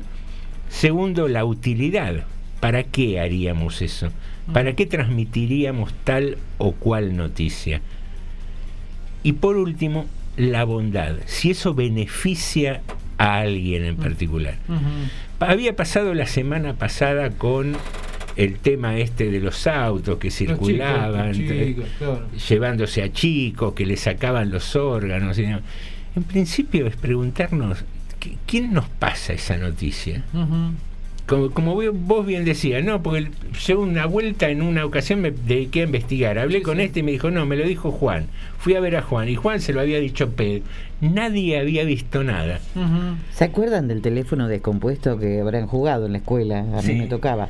Bueno, es más o menos lo mismo. No, es distinto. Eh, eh, Tiene una consecuencia peor No. y, y quizás hay una generación Claro. de esa noticia falsa Mm. con una intencionalidad. Yo creo que el teléfono descompuesto es algo inconsciente, si vos querés por, por malentendido. Esto no, esto es otra cosa. Acá no es- para mí no es casualidad que una semana tengamos que nos llevan los chicos de la puerta de la escuela, la semana siguiente nos van a sacar todos los dólares, la semana que viene no sé qué será, pero todas las semanas estamos viendo una campaña de este tipo. Sí, eh, estoy viendo hacia dónde vas. Eh, yo lo que quería decir era como el trascendido es más o menos eh, cada uno lo interpreta hasta que al último lo interpretan todo No, mal. pero no, pero tampoco, Pero porque sí. no se va deformando acá la realidad. Acá ya viene la noticia mala, ya viene de entrada. Viene cocinada. Viene sí. todo, pero aparte viene tan cerradito, está elaborado esto. Esto viene bien elaborado, esto no es que la, la señora se encontró con el portero del Banco Central y le dijo, che, esta cosa viene mal acá. Entonces la señora le dice a la otra señora, me parece que mañana va a pasar tal cosa. No, no. Sí, aparte no es, pero- no es clarita si tenés dólares, sacalo. Avisale, Avisale. eh, transmití esto a los que tengan dólares. Claro, no, no, no, esto es bien armadito está esto. Igual que igual que la, cami- la camioneta de los chicos se llevan los chicos. Yo digo, no son casualidades estas cosas. Entonces, aparte, a fin de año, tratar de forzar, eh, tratar de armar una corrida bancaria. Digamos, eh, eh, me parece que hay, si todo el mundo va a sacar sus dólares del banco, hace una presión sobre el dólar aparte y sobre los bancos mismos, que a lo mejor no lo puede, pero la sensación que crea de, de- de malestar, De inseguridad, de eh. inseguridad económica, es terrible. Y bueno, la gente encima, estamos a días de la fiesta, no es casualidad estas cosas, ¿no? Hay, hay cosas que a veces hay que pensarlas mucho. Eh, lamentablemente, quienes andan atrás del poder siempre inventan estrategias cada vez más siniestras como Sí, sí. esta. El generar el malestar en una comunidad, en la sociedad, en, en la gente en general. Hoy es más fácil eh, por el tema de las redes sociales y también es más fácil recepcionarlas porque todos estamos eh, bastante angustiados, venimos de un año y medio de una pandemia, una enfermedad que, que al principio nos tenía muy preocupados, que desconocíamos, eh, que nos ha llevado a hacer las mayores barrabasadas. Ujú. Yo me acuerdo cuando se estableció el tema de la cuarentena, Mm. ver supermercados prácticamente eh, que los vaciaban De papel eh, higiénico. llevándose la gente cargando en autos Sí, pa- sí, sí. rollos y rollos de papel higiénico una cosa que no tenía mucho sentido que iban a cagar a la humanidad no sé qué iban a hacer se, habían, se, se iban a reunir los más poderosos a cagar al mundo Sí, sí. No, era una cosa insólita se cargaban cuatro por cuatro llena de papel higiénico Menos de comida. Claro, ¿viste? Entonces, vos decís, ¿qué nos pasa? ¿Qué nos pasa? Bueno, este, esta es la, la cosa, el tema del el, el miedo, el miedo.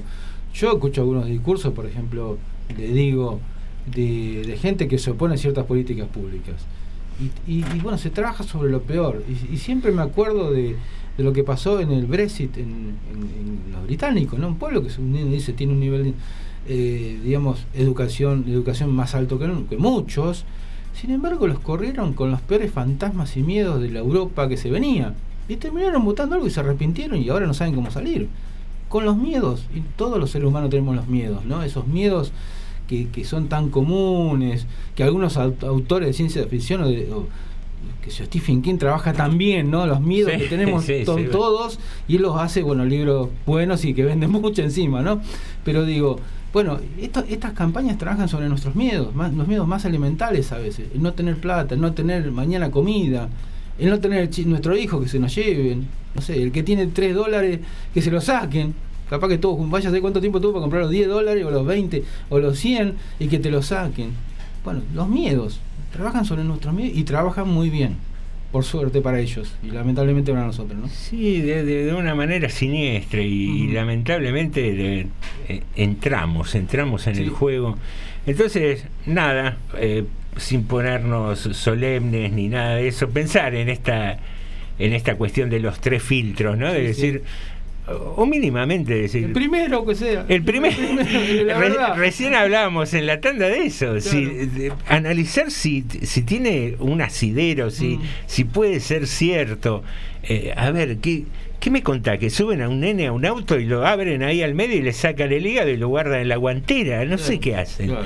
Entonces, eh, partamos de, de- de analizar las cosas mínimamente Mm. para decir primero, ¿hay alguna probabilidad de que esto sea cierto? Sí. Y después seguir, ya analizando la veracidad, decíamos recién con, con Ale, ya el 50% de estas pavadas se caen. Sí, sí, sí. Entonces nada, tomarnos esos dos minutos para analizar estas cosas. Queridos amigos, queridas amigas, vamos a disfrutar de algo de música y nos dirigimos hacia el último bloque de tarde de Morondanga.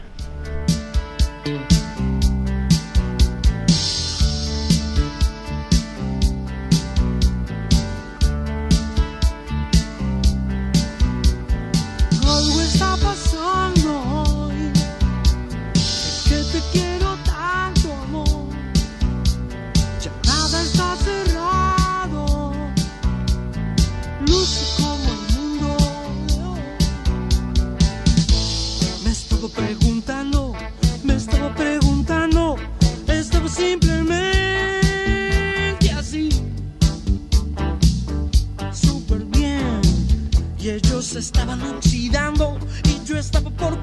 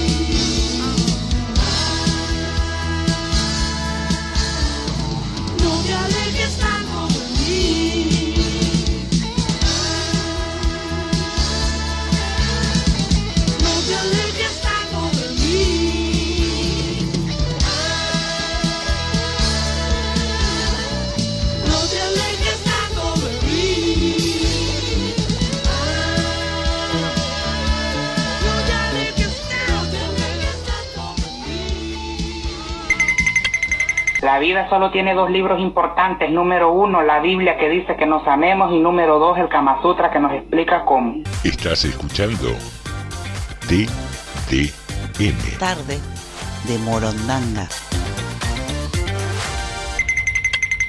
A nadie le va a importar lo que voy a contar, pero lo voy a contar igual, porque yo soy así. Me estuve probando ropa de verano y, y lo único que me lo único que lo único que me queda bien son las ojotas. Estás escuchando TDM. Tarde de Morondanga. La realidad vista con humor.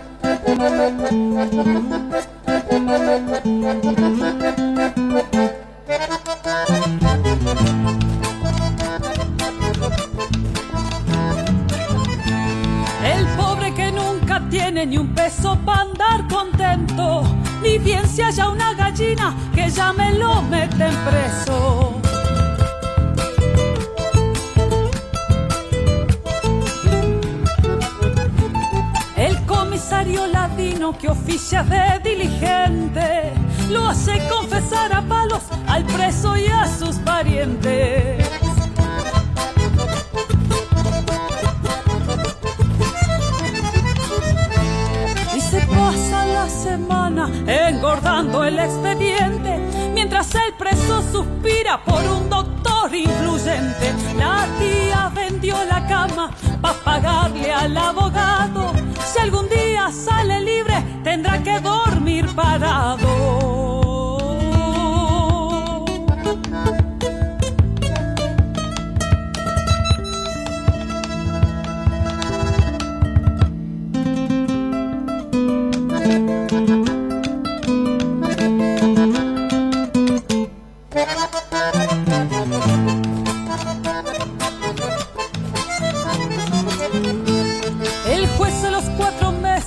Cita para interrogarlo. Como es pobre y tartamudo, ninguno quiere escucharlo.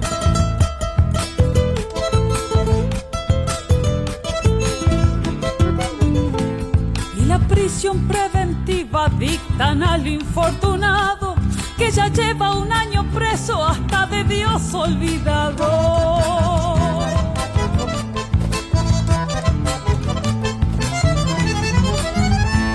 Amalaya la justicia, Vidita y los abogados, cuando la ley nace sorda no las compone ni el diablo. Estas son cosas del pueblo, de los que no tienen nada.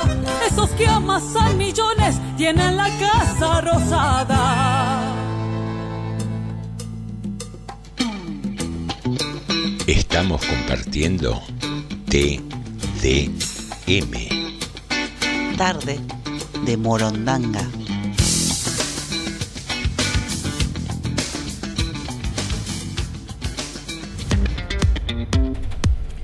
Muy bien, queridos amigos, regresamos a Tarde de Morondanga, siendo las 19.34, con 24 grados 4, una tarde agradable, un día soleadito pero lindo, no, no muy caluroso, más bien fresquito. Si se mantiene este fresquito, tiro hasta el sábado sin bañarme, calculo Ah, más o menos. mire, muy bien, es Así que me van a echar del estudio, va a a algunos el, más, programa en la vereda. Bueno. ¿Tenemos mensajes? Tenemos, tenemos. Graciela nos Me estoy dice- comunicando, Ah, disculpen, ¿eh? Ah, bueno. Hablando de películas, Carancho, Nueve Reina, Relatos Salvajes, El Hijo Pródigo, son filmes argentinos que se salieron de la tónica costumbrista. Tanto en el caso de Nueve Reina, que Hollywood compró el guion y hizo una remake, se puede romper la isoto- isotopia, isotopía perdón, temática. Guayaquil fue un buen intento de abordar la historia, por aquello de la épica que hablaba un oyente anterior. Y después habla, digan el título de esa chacarera, pide, y después dice, trabajan sobre el remanente del miedo que dejó el 2001. Son feroces. Esto fue uno de los oyentes, Graciela. Y Viviana nos dice, eh, ah, bueno, ella se quedó con el tema de los, de los animales. Dice, otro tema sobre la mirada. Un docente dijo que la persona con mirada huidiza es una persona extremadamente desconfiable.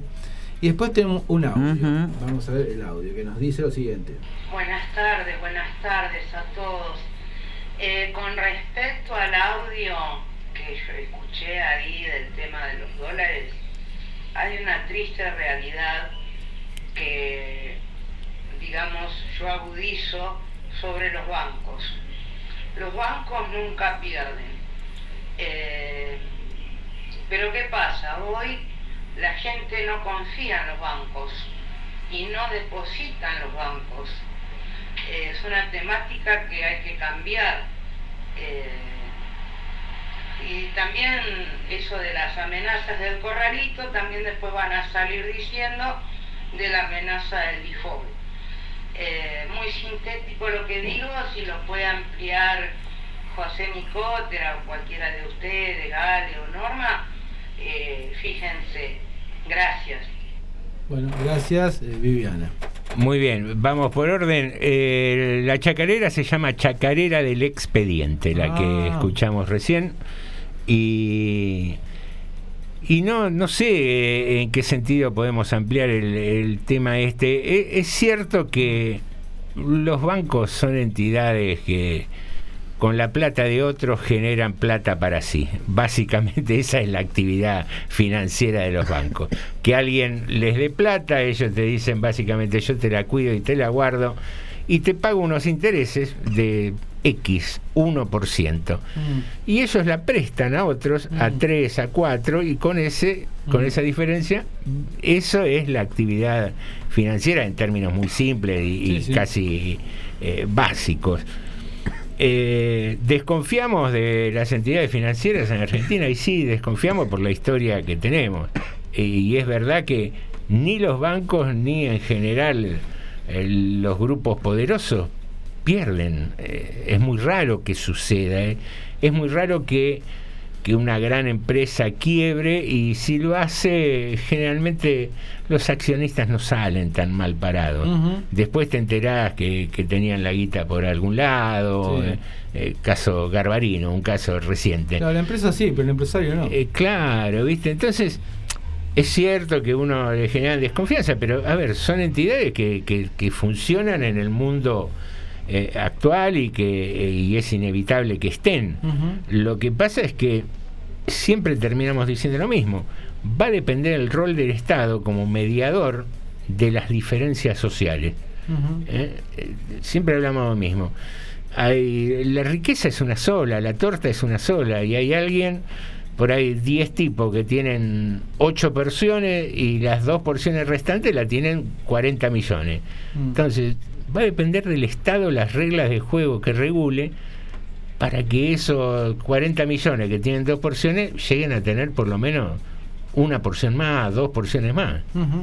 Eh, yo, digamos, eh, hay, hay una vieja frase, creo que para que de enero a enero siempre gana el banquero. Sí, de enero a enero la plata es del banquero. Claro. Se aplica mucho en el juego ese Sí, sí, sí. Bueno, va- vamos a algunas noticias locales que hoy comentábamos, bueno, juntos o separados, bueno, tenía que ver con que hace unos días se dijo en un momento que el bloque de concejales, en este momento, bueno, cuando asuman los nuevos concejales el 10 de diciembre, el bloque de Juntos, la oposición, va a tener mayoría en el Consejo y se va a quedar con, entre otras cosas, con la presidencia del Consejo Liberante, con algunas comisiones más que las que tiene ahora, con la Secretaría del Cuerpo. Bueno, eso sí lograban juntar los 11 concejales, en unir todos los bloques, los dos, tres bloques que, que podían quedar por separado, en uno solo. Bueno, se escucharon algunos comentarios como que había algunos de los concejales de la oposición que no estaban muy de acuerdo en juntarse todos.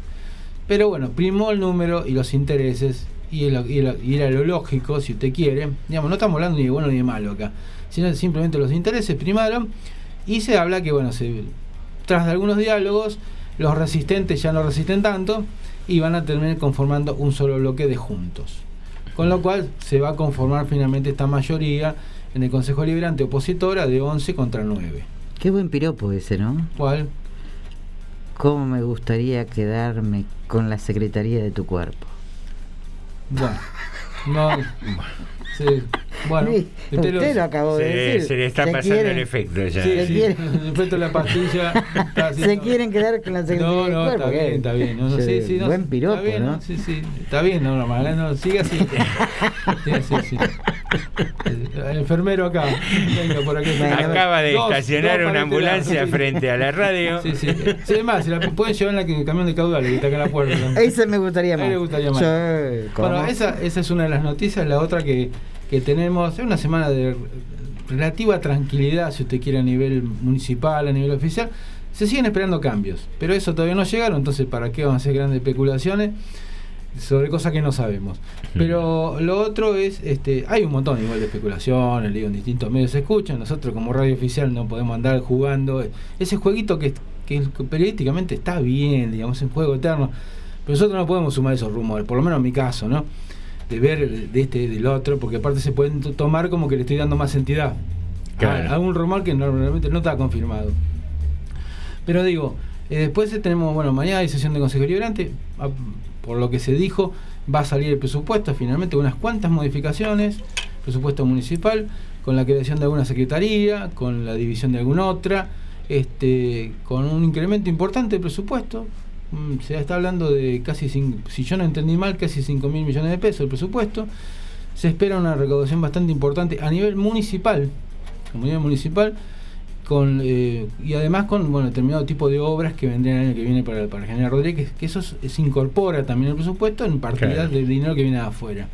Bueno, pero bueno, se habla de algunos probable que ese presupuesto implique también esa, esa estructura municipal que quedaría armada, algunos cambios de, de, digamos que gente que podría entrar del Ejecutivo al, al, al HC y viceversa. Así que bueno, veremos cómo termina eso, pero algunos cambios se habla que va a haber. Ya hoy, por lo que nos contaron, hubo una renuncia de un cargo menor, de una coordinadora, que no hace, no hace digamos, la estructura municipal, una, coordinadora, una persona que está en prensa, pero digamos que no hace mucho lo que es la, la estructura importante municipal.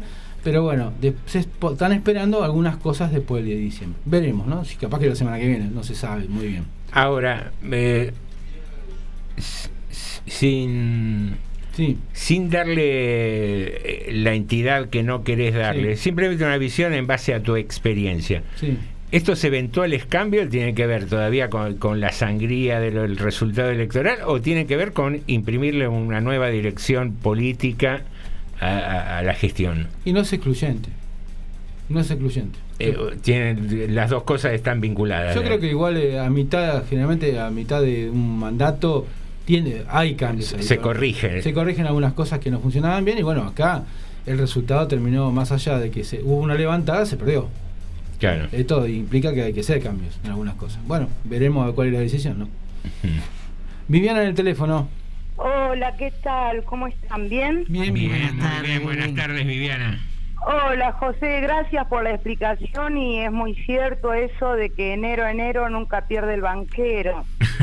Eh, sí, pero yo creo que el Estado tiene que tomar un rol de cambio en esto, porque la gente desconfía del banco, el banco pierde las arcas, pero hay una cosa, el ciudadano común que quiere depositar dólares lo percibe la FIP también, entonces creo que tiene que haber un cambio radical. Vos pones un dólar y a vos te preguntan eh, de dónde lo sacaste, eh, entonces la gente prefiere comprarse un auto, comprarse una propiedad y no depositar en los bancos. Eso nada más quería y muchísimas gracias por la explicación que ustedes me brindaron. Chau, chau. Bueno, Gracias, Viviana. gracias. Viviana. Gracias por el llamado. No, no, no me animaría a llamarlo explicación lo Claro. que hicimos. Son simples comentarios que, que vamos tratando de mirar. Es interesante lo que decía Viviana. Eh, a ver, voy a dar una opinión estrictamente personal. Eh, a todos nos gusta progresar, vivir un poquito mejor, eh, disfrutar de- del confort, generar algún ahorro, tener una previsión económica por cualquier eventualidad. Y, y nos sale esto, eh, obviamente de manera espontánea, de decir, uy, vamos al banco y, y ponemos 200 dólares y nos preguntan y nos averiguan y la FIP y cómo lo compramos. Seguramente nosotros no tenemos los refinados mecanismos para evadir impuestos que sí tienen quienes mueven de fortunas gigantescas. Eh, pensaba recién en lo que hablábamos del cine. Hay cantidad de producciones sobre el mundo en las villas, en los barrios carenciados y demás. Eh, y no hace mucho escuchaba a un periodista, no, no, no recuerdo ahora el nombre, pero decía en Argentina siempre se habla de la pobreza y muy poco de la riqueza. Entonces no hay producciones que analicen eh, la vida de los grandes ricos, de cómo evaden, de cómo contratan en negro, precisamente porque quienes tienen el poder son los que orientan los medios de comunicación, las informaciones, eh, son quienes establecen un poco la agenda diaria. Y la realidad es esa, eh, nos duele porque nos cuesta por ahí comprar 50 dólares, 30 dólares o 20 dólares. Pero las reglas del juego deberían ser esas. Y el Estado hace en la medida que puede, esa es la realidad también, porque el Estado no tiene el poder que tienen quienes manejan los medios de comunicación. Entonces el Estado se mueve dos centímetros en favor eh, de, de quienes tienen menos, afectando el patrimonio de los que tienen más, y aparece esta avalancha de la cosa de quieren matar eh, eh, al emprendedor, quieren hacer esto, eh, los planeros, etcétera, etcétera, cosas que, que decimos casi cotidianamente acá en nuestro programa. Entonces, es muy difícil manejar, me parece yo, me parece a mí, el equilibrio entre controlar y evitar la evasión por un lado, y, y también eh, nosotros como sociedad, eh, acostumbrarnos a que si hay normas hay que cumplirlas. Eh, cuesta porque nos cuesta más ganar el mango, porque dependemos de un salario, pero es la realidad. Yo los escucho y me río sola. Bien, Discúlpenme. bien, en este caso está hablando en serio, pero bueno, si produce risa está bien también. No, los escucho y me río sola, porque la verdad yo no tengo ningún drama, no pago ningún impuesto, nada. Porque a mí no me van a sacar mis ahorros. Yo casé una lata de esa de, de leche nido, puse todos los dólares adentro, puse bien. patacones, puse los bonos, Todo puse junto. todo adentro. Tengo monedas de mil pesos del año, qué sé yo, 75, todo tengo ahorrado ahí, ¿eh? Bien. Ahora, yo los escucho y digo, esta gente no sabe ahorrar. Claro. Di- Discúlpenme, pero no saben ahorrar ustedes. Yo lo tengo allá en el gallinero, ¿vio?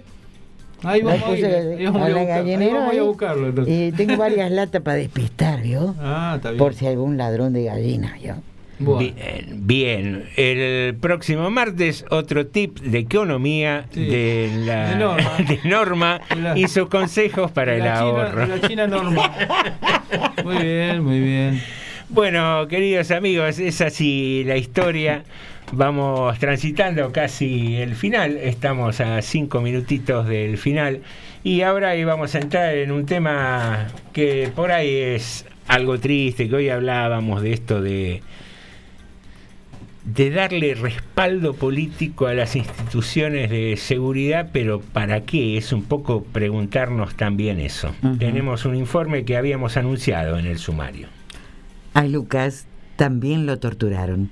Los investigadores del crimen de Lucas González, el adolescente atacado a balazos junto a tres amigos en el barrio porteño de Barracas, creen que los policías de la ciudad acusados del ataque también quemaron al joven con un cigarrillo en una mano, ya que en la autopsia se detectó una lesión de ese tipo realizada en el mismo lapso, informaron fuentes judiciales.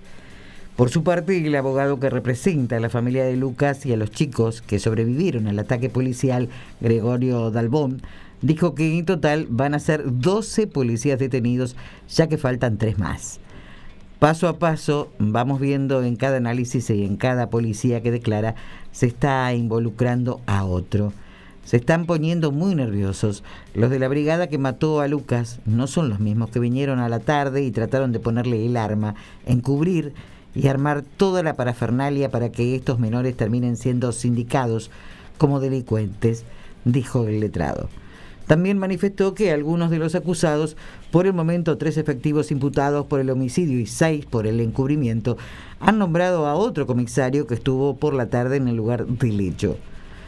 Por otra parte, se refirió a la autopsia realizada a Lucas, de la que surge que el joven tenía una quemadura de cigarrillo en la mano derecha, lo que indica que fue torturado. Tremendo hallazgo que los padres manifestaron en su testimonial. Lucas fue torturado, lo quemaron con un cigarrillo en la mano. Cuando la madre lo contaba los fiscales, quisieron dejarlo escrito. Ahora, ese testimonio cobra valor con el resultado de autopsia. Es una forma de tortura, resaltó Dalbón, quien consideró que ese agravante va a llevar a los acusados a permanecer 50 años en prisión, ya que se trata, se trata de un caso de odio. Así es, esto es eh, el informe sobre, o parte del informe de la última autopsia que se le hizo a, a la víctima y que nos lleva a pensar un poco, ¿no? Con qué liviandad a veces se dice hay que meter balas, hay que hacer mano dura. Realmente las instituciones del Estado, entre ellas las fuerzas de seguridad, no siempre tienen una formación profesional adecuada y a veces hay casos como nos puede suceder a cualquiera, donde se cometan errores que tienen estas consecuencias, donde hay nichos mm, de, gente que no cumple con su deber, eh, gente que se dedica por ahí a, a facturar, como hay, hay informes respecto de estas células que no, no recuerdo ahora cuál es el nombre que tienen eh, específicamente dentro de la policía, el- quienes trabajan de civil y demás. Eh, entonces, creo que es responsabilidad de los dirigentes y de todos, porque todos a, a escala somos responsables de aquello que decimos. Eh, que aparezcan candidatos en medio de una campaña, aprovechándose del miedo de la gente, de la inseguridad que es real y que existe, eh, diciendo no, porque a los delincuentes no hay que ni preguntarle. Y después empiezan a generar esas bolas de nieve, esas contradicciones, y aparecemos todos con, con frases hechas, muy de marketing, diciendo no, porque entran por una puerta y salen por la otra. Pero después hablábamos ayer también con Ale, de decir, bueno, dale, no salen, ¿dónde los ponemos? Mm, sí, sí. Ah, no, no, pero una cárcel acá, cerca de casa, no quiero. ¿Sabe lo que pasa? ¿Saben lo que pasa? Que mucha muchos políticos se basan en lo que escuchan de la gente y para, para captar eh, un, un voto más o varios votos más, eh, en sus discursos utilizan los mismos pensamientos de la gente. ¿Y la gente qué es lo que quiere? Eh, siempre quieren escuchar lo que les interesa escuchar y no lo contrario. Entonces, el error garrafal está en repetir lo que la gente quiere escuchar y en utilizar lo que se trasciende en las calles en muchos lados y, y en vez de decir quiero ser gobernante, quiero un mejor país, quiero esta es mi propuesta.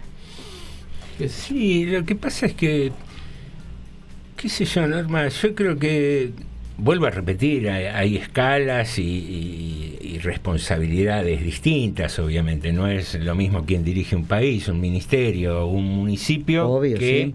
eh, la del vecino común, pero también está eh, en generar el cambio de abajo hacia arriba. Es muy cómodo decir, no, tiene que venir un tipo que haga esto, esto y esto. Y la pregunta inmediata es, ¿y vos y yo lo estamos haciendo? Entonces, si no hacemos lo chiquito, hoy, hoy charlábamos con Ale cuando recién llegamos que eh, estaba el caso del nene este Lucio, Lucio Dupuy, el nenito de 5 años de La Pampa, que Terrible. es un caso atroz, sinceramente es un caso atroz. Eh, y en las redes sociales enseguida aparece esa furia, esa cosa de, de ponerse en fiscal, de que un desastre, los diputados que calientan sillas, los jueces, esto, lo otro, que habría que instalar pena de muerte, que es- dónde están las feministas, las aborteras, las del ¿Qué tenía pañuelo verde.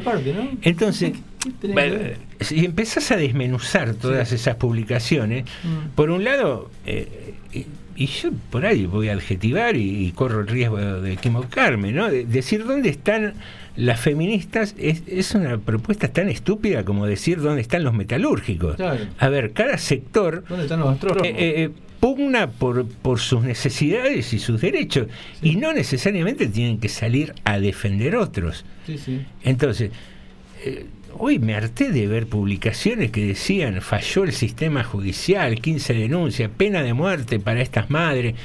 Entonces, para, la pena de muerte, ¿quién la va a administrar? Mm. ¿La misma justicia que me decís que falló con el tema de la tenencia? Sí, sí.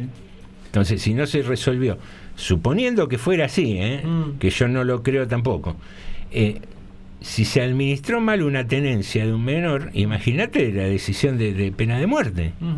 Entonces entramos en esa locura, en esas contradicciones, que lo único que hacen es canalizar la violencia que tenemos todos, que, que no sé dónde, dónde fue que arrancó, qué nos está pasando, eh, que, que si nos podemos aislar fino, seguramente tiene que ver con razones de insatisfacción, de razones económicas, una pandemia de por medio, eh, el, el fogoneo constante de los medios de comunicación sobre temas de violencia. Yo creo que lo que primó ahí fue el odio.